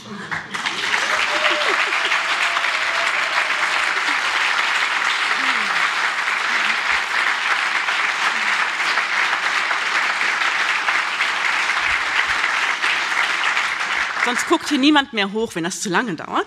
Aber in einem Reportagefilm und in vielen kleineren Beiträgen für die ARD haben sie Schicksale vietnamesischer Teenager geschildert und das Schleusertum ausgeleuchtet, haben Bilder und Szenen gefunden, die uns begreifen lassen, wie hier mit Menschenleben umgegangen wird. Für diesen präzisen, menschlichen und skandalösen Einblick in eine Welt, die gerade hier in Berlin vor unserer Nase liegt und doch so ganz für sich existiert, gebührt Adrian Batocha und Jan Wiese der zweite Preis des langen Atems, so haben wir beschlossen. Batocha und Wiese haben über Jahre das Vertrauen von Ermittlern in Polen und Deutschland und anderswo erworben, die ihnen wertvolle Informationen gegeben haben. Sie haben aber auch mit einem noch jugendlichen Opfer sprechen können, dem jungen Chung, an den die Behörden nur dank eines Unfalls seines Transportbusses herangekommen sind.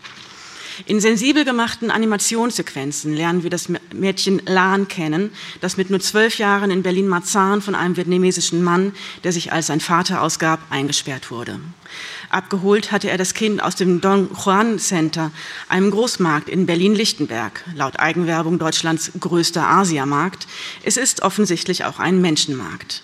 Batocha und Wiese haben mit einem Schleuser selbst geredet. Dieser polnische Fahrer schildert in schönster Offenheit seine Sicht auf Menschen aus Vietnam, die für ihn alle gleich zierlich aussehen, ob minderjährig oder nicht. Jedenfalls bekommt er 500 Euro pro Kopf. Und es gibt einen Mitarbeiter vom Kindernotdienst, der dazu gibt, dass die Teenager in seiner Obhut oft nach wenigen Stunden schon wieder weg sind. Abgeholt, verschwunden, tja, futsch halt. Und nein, kein Hahn kräht danach, was aus ihnen wird dass wir uns wünschen, dass sich dies ändert, dass wir mehr über diese Kids erfahren wollen, dass wir ahnen, wie gefährdet sie sind, das ist das Verdienst der Beiträge von Batocha und Wiese.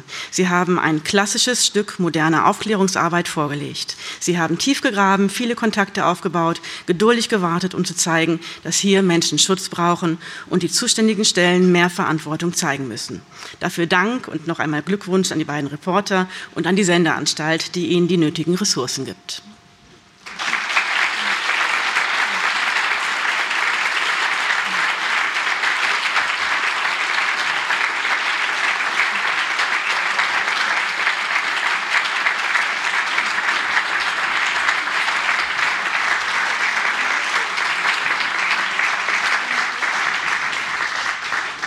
Also wir würden gerne mit euch sprechen, aber ich glaube, wir müssten kurz mal, es gibt auch einen Ausschnitt des Filmes erstmal noch zu sehen. Und deshalb gehen wir ein bisschen alle zur Seite und hoffen, dass wir den Film noch sehen. Und dann kriegt ihr auch die Urkunden und werdet entsprechend gewürdigt. Ich hoffe, dass ich jetzt nichts Falsches gesagt habe. Film ab. Seit Jahren holen die Schleuser Vietnamesen über Polen nach Deutschland. Mehrere tausend Menschen haben diesen Weg genommen. Ein Bruchteil von ihnen wird vom polnischen Grenzschutz aufgegriffen. Die meisten kommen durch. Darunter auch Jugendliche und Kinder. So wie die zwölfjährige Lang. Im August 2015 passierte sie die deutsch-polnische Grenze. Wie lange und wo sie zuvor in Polen leben musste, das hat die Berliner Polizei nie ermittelt. Eines dieser Safe Houses, der Wohnort von Lan und ihrer vermeintlichen Schwester. Ihr angeblicher Vater brachte auch andere Geschleuste aus dem Don Chuang Center in die Wohnung und hielt sie hier fest, manche Wochen lang, bis die Bezahlung für die Schleusung geregelt war. Bis zu fünf Menschen gleichzeitig.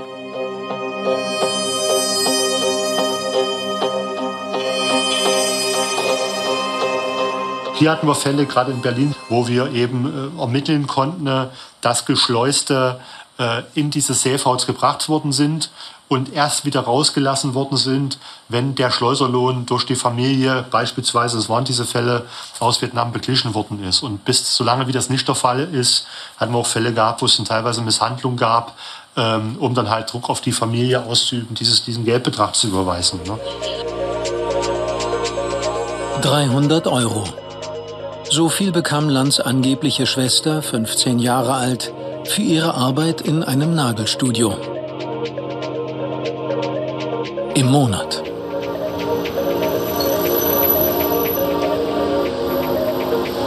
Seit Jahren explodiert die Zahl der von Vietnamesen betriebenen Nagelstudios in Deutschland. Ein Teil profitiert vom Menschenhandel. Den Menschenhandel von Vietnamesen beobachten wir bereits seit zehn Jahren. Das ist ein riesiges Geschäft. Und genau darauf müssen wir schauen, dass die Menschenhändler damit unglaublich viel Geld verdienen. Wir müssen dafür sorgen, dass das nicht mehr passiert. Dafür brauchen die Opfer Unterstützung. Und die Täter müssen tatsächlich für die Verbrechen, die sie begangen haben, verurteilt werden. Das passiert in Großbritannien. Anders als in Deutschland werden hier Nagelstudiobetreiber in solchen Fällen als Menschenhändler verurteilt. Grundlage dafür ist der Modern Slavery Act. 2015 wurde er im britischen Parlament verabschiedet. The bill be now read the third time. As many as that opinion say aye. Aye. Of the contrary, no. The eyes have it. The eyes have it. Einheitliche Kriterien für Menschenhandel. Zentrale Registrierung der Opfer. Seitdem wird die Dimension sichtbar. Die Zahlen steigen. Das gilt vor allem für Vietnamesen. Fast 900 Menschen jährlich. Davon die Hälfte unter 18 Jahren. Mädchen und Jungen.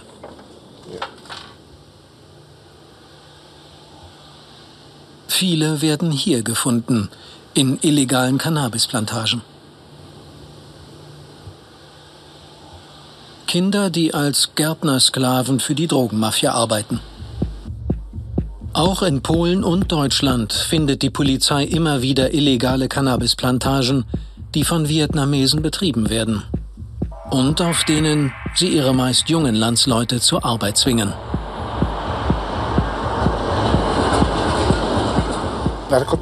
Drogen. Marihuana, Methamphetamin. Und Schleusung. Und Schleusung. Das sind die gleichen Leute.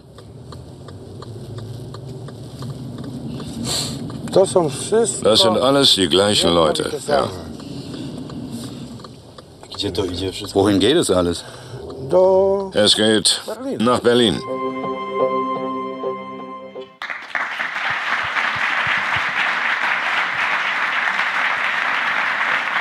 So, jetzt aber.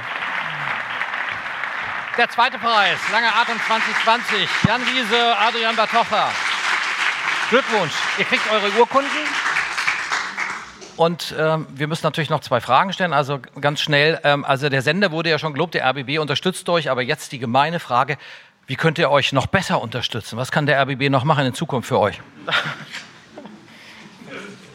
Feste, feste Verträge.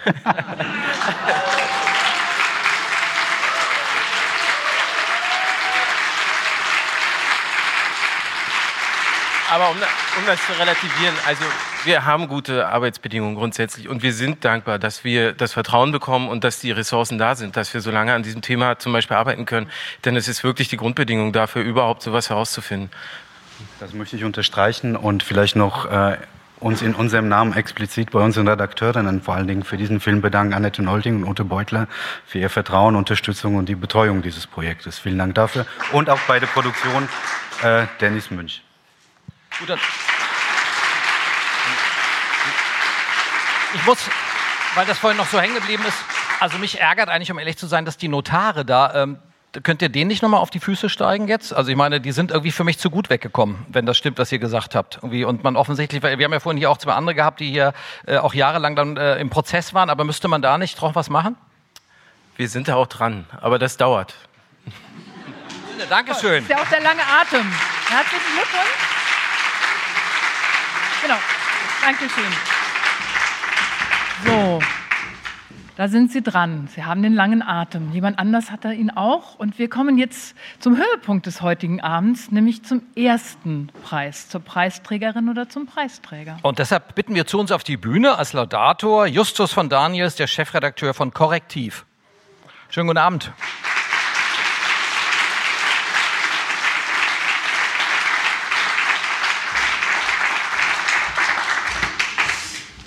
So, guten Abend. Es ist für mich das erste Mal, dass ich hier an dieser Jury-Sitzung teilnehmen durfte. Und insofern eine besondere Ehre, äh, heute diese Laudatio halten zu dürfen. Also, Respekt, das möchte ich gern vorauschecken für diese Recherche.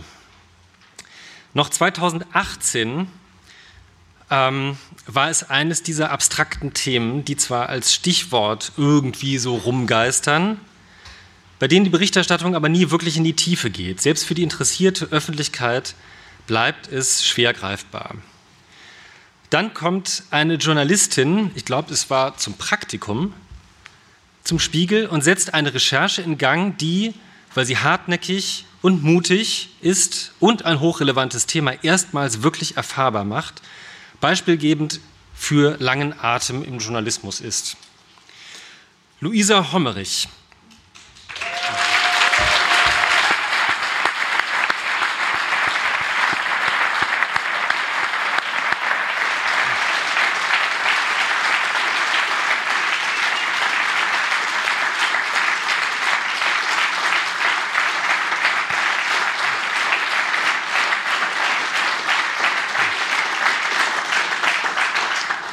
jetzt werde ich wahrscheinlich nie wieder eingeladen hier, weil ich diese Zeit wieder so. Luisa Hommerich hat mit der über drei Jahre gehenden Recherche zu den Volksmujahedin ein politisches Minenfeld betreten. Es hagelt Verdächtigungen von allen Seiten. Die einen solidarisieren sich mit einer angeblichen Freiheitsbewegung, die anderen üben Kritik und werden als Handlanger des iranischen Geheimdienstes bezeichnet. Ich fand ein Zitat aus, ihrem, aus einem ihrer Texte besonders schön. Das war ein Zitat der Hamburger CDU, die das ganz gut illustriert. Also von Hommerich konfrontiert, dass zwei Hamburger Politiker, unter anderem, glaube ich, Christoph Ploss, die Volksmujahedin aktiv unterstützen, schreibt ein Sprecher der CDU, die Vorwürfe, dass es sich um eine Sekte handele, entsprechen, Zitat, teilweise im Wortlaut den Aussagen des Mullah-Regimes, seines Geheimdienstes und seiner Milizen. Ja, es war eine Terrororganisation, haben wir gehört, die offenbar den USA geholfen hat, das Atomprogramm Irans mit aufzudecken. Ja, es ist auch eine Vereinigung, die friedlich in Deutschland für Freiheit im Iran demonstriert. Alles richtig. Eine Sekte, die Kinder zu Kämpfern ausbildet und Mitglieder unter Druck setzt. Gerüchte. Durch dieses Dickicht hat Luisa Hommerich eine Schneise geschlagen, indem sie etwas gemacht hat, was ureigene journalistische Qualität zeigt. Sie ist zu den Menschen gegangen, hat sie zum Sprechen bewegt und ihnen zugehört. Sie erzählen über eine Gemeinschaft, die offenbar all das erfüllt, was eine Sekte ausmacht, die ihre Mitglieder isoliert, Kontrolle über Gedanken verlangt, Druck aufbaut. Einer von ihnen, ein Aussteiger, hat sich entschieden, nach langen Gesprächen mit Luise Hommerich offen aufzutreten in der Presse. Ihn porträtiert sie ausführlich 2021 im Zeitmagazin. Über drei Jahre ist sie drangeblieben, hat Attacken und Hetze im Netz ausgehalten. Wer langfristig an Themen ist, weiß, das ist nervenaufreibend und kräftezehrend. Aber in diesem Fall war es auch persönlich gefährlich. Was uns diese Recherche auch erzählt, ist der naive Umgang mit, der, mit Lobbyvereinen in der Politik. Da setzt sich eine Organisation gegen das Regime im Iran ein und erhält Solidaritätsbekundungen von, wir haben es ja schon mehrfach gehört, Rita Süßmuth, aber auch von anderen Mitgliedern des Bundestages. Dass der Verfassungsschutz die ehemalige Terrorgruppe für gefährlich hält, scheint sie nicht zu stören. Sich leichtgläubig für Lobbyvereine einspannen zu lassen, ohne zu wissen, was für Interessen wirklich dahinter stecken, verschafft solchen Vereinigungen eine gefährliche Glaubwürdigkeit. Und dafür ist diese Recherche eine Warnung. Luisa Homrich hat einem abstrakten Thema Gesichter und Orte gegeben, hat über drei Jahre von Tirana bis ins, bis ins beschauliche Berlin-Wilmersdorf, der Zentrale der Volksmujahedin in Deutschland übrigens, recherchiert. Sie erklärt uns und sie klärt uns und die Politikerinnen und Politiker im besten Sinne auf, was sich hinter der Fassade der Volksmujahedin verbirgt. Wir werden gleich noch eine kurze Passage hören. Liebe Luisa Hommerich, Herzlichen Glückwunsch im Namen der Jury zum ersten Preis des langen Atems 2022.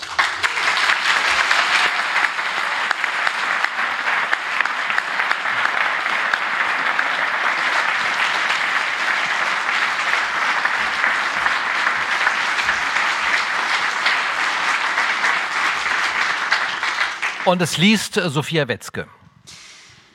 Nach Recherchen des Zeitmagazins sollen die Volksmujahideen von Mitte der 90er Jahre mindestens 40 Kinder und Jugendliche, die ohne ihre Eltern als Flüchtlinge nach Köln gekommen waren, in den Irak geschleust haben. Nach Angaben von insgesamt acht Aussteigern sind viele von ihnen dort zu Soldaten ausgebildet worden und haben jahrelang isoliert von der Außenwelt gelebt. Einer von ihnen ist Amin Golmariami. Als er wenige Monate alt war, erzählt Armin Galmin Golmariami, seien seine Eltern mit ihm und seinen beiden älteren Brüdern aus dem Iran in den Irak geflohen, wie tausende andere Mitglieder der Organisation. Von dort aus kämpften sie im Iran-Irak-Krieg gegen ihr eigenes Land. Amins Vater sei in einer der Schlachten gefallen, sowie tausende weitere Volksmujahideen. Als 1991 im Zweiten Golfkrieg eine von den USA geführte Allianz den Irak angriff, nutzten die Volksmujahideen die Flüchtlingsströme, um hunderte Kinder ins Ausland zu bringen, um sie vor den Bomben zu retten, sagen die Volksmujahideen heute. Aussteigern zufolge ist es jedoch auch darum gegangen, Familienstrukturen zu brechen, den Kampfgeist zu stärken. Auch Amin war dabei, sowie seine Brüder Ali Reza und Hanif. Amin erinnert sich bruchstückhaft an die Reise. Meine Mutter stand lange vor dem Bus. Sie hat geweint und gewinkt. In Deutschland hat es dann geregnet. Er und ungefähr 150 andere Kinder kamen nach Köln. Amin wurde eingeschult, lernte schnell Deutsch. Die meisten anderen iranischen Kinder waren älter als er und besuchten die Martin Luther King Hauptschule in Köln-Weiden. Einer der Lehrer von damals erinnert sich. Angenehm und fleißig seien die Kinder gewesen, doch sie hätten auch etwas Fanatisches gehabt. Einige hätten den Anführer Massoud Rajawi und seine Frau Mariam wie Götter verehrt. Er habe die Polizei informiert, doch nichts sei passiert. Auch das Jugendamt wurde auf die Kinder aufmerksam. Von Mitte der 90er Jahre an, so erinnern sich einige der ehemaligen Lehrer, seien in Köln auf einmal Volksmujahideen-Kinder verschwunden. Sie seien plötzlich nicht mehr in ihren Klassen aufgetaucht. 14, 15, 16-jährige Teenager. Im Februar 2001, Amin war 15, habe er sich schließlich an seinen iranischen Betreuer gewandt. Er wolle seinem großen Bruder in den Irak folgen. Kader hätten ihn mit dem Auto nach Frankreich in ihr europäisches Hauptquartier gebracht, ein mit hohen Betonmauern umgebendes Haus in einer kleinen Gemeinde nordwestlich von Paris. Mitten in der Nacht habe man sie geweckt und zum Flughafen gebracht. Laut den Stempeln in ihren Reiseausweisen war es Mitte März 2001.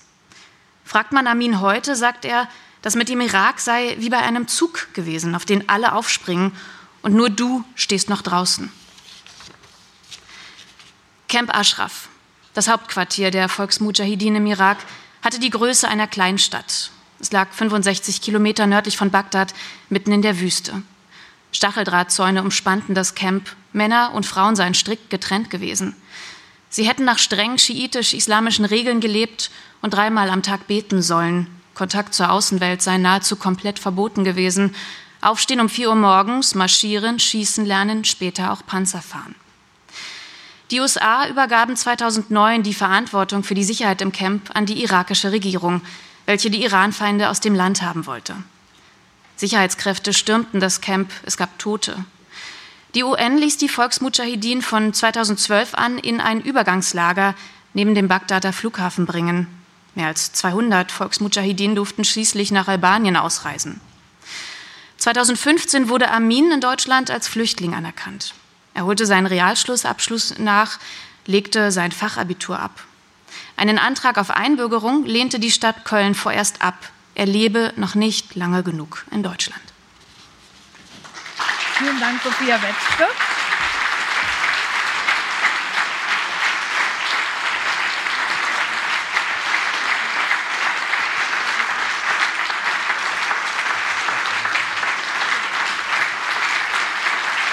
Der erste Preis.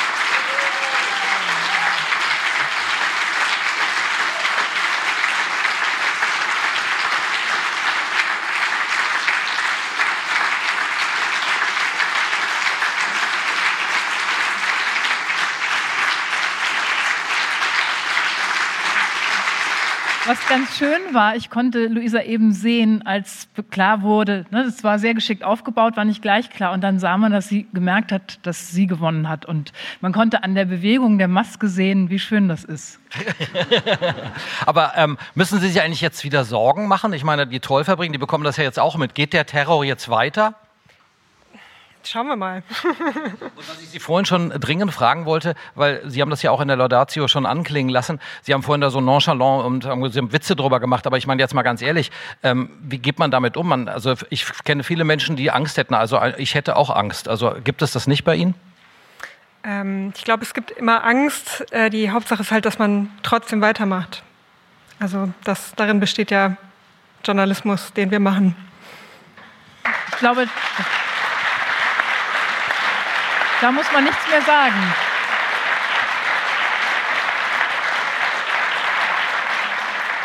Luisa recht. Noch ein, ein Gruß. Ähm, ja, also ich wollte noch mal erwähnen, dass wirklich Armin Gomayami, der jetzt in der Geschichte vorkam, ähm, einfach, also er war so mutig, weil er einfach als erster dieser Aussteiger sich dahingestellt hat und seine Geschichte erzählt hat. Und ich glaube, er guckt auch gerade zu, deswegen wollte ich ihm einfach noch mal sagen, vielen, vielen Dank.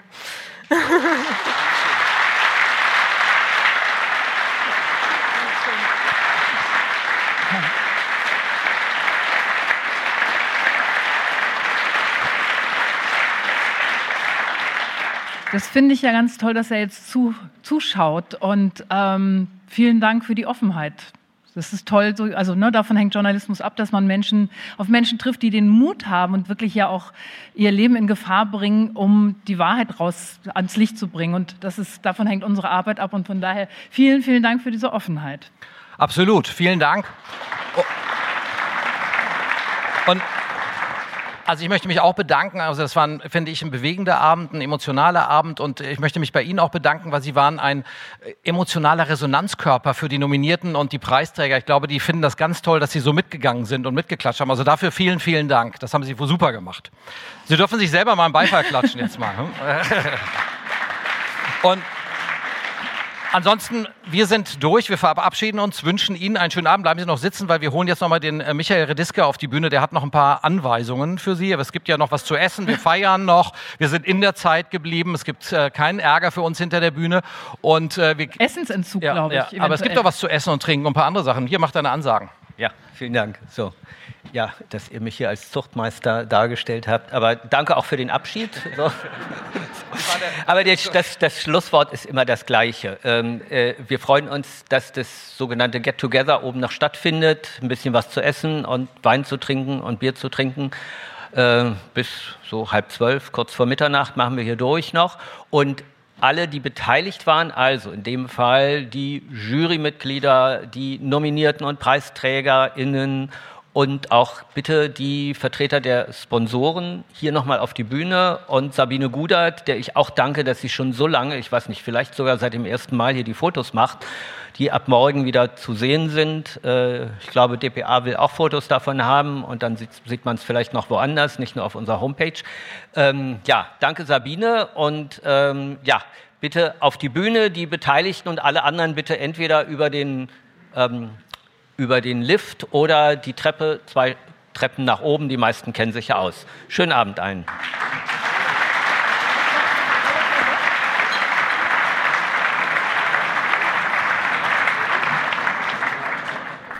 An dieser Stelle wieder vielen Dank, dass Sie bis hierhin gefolgt sind. Empfehlen Sie uns gern weiter mit einem Link zu diesem Podcast, zum Beispiel zur ARD Audiothek mit der blaue Zeitmarkennavigation in der App. Die nächste Ausgabe erscheint wieder in der Nacht zum kommenden Montag. Bis dahin. Radio 1 Medienmagazin. Vergessen Sie nicht, Ihre Antennen zu erden.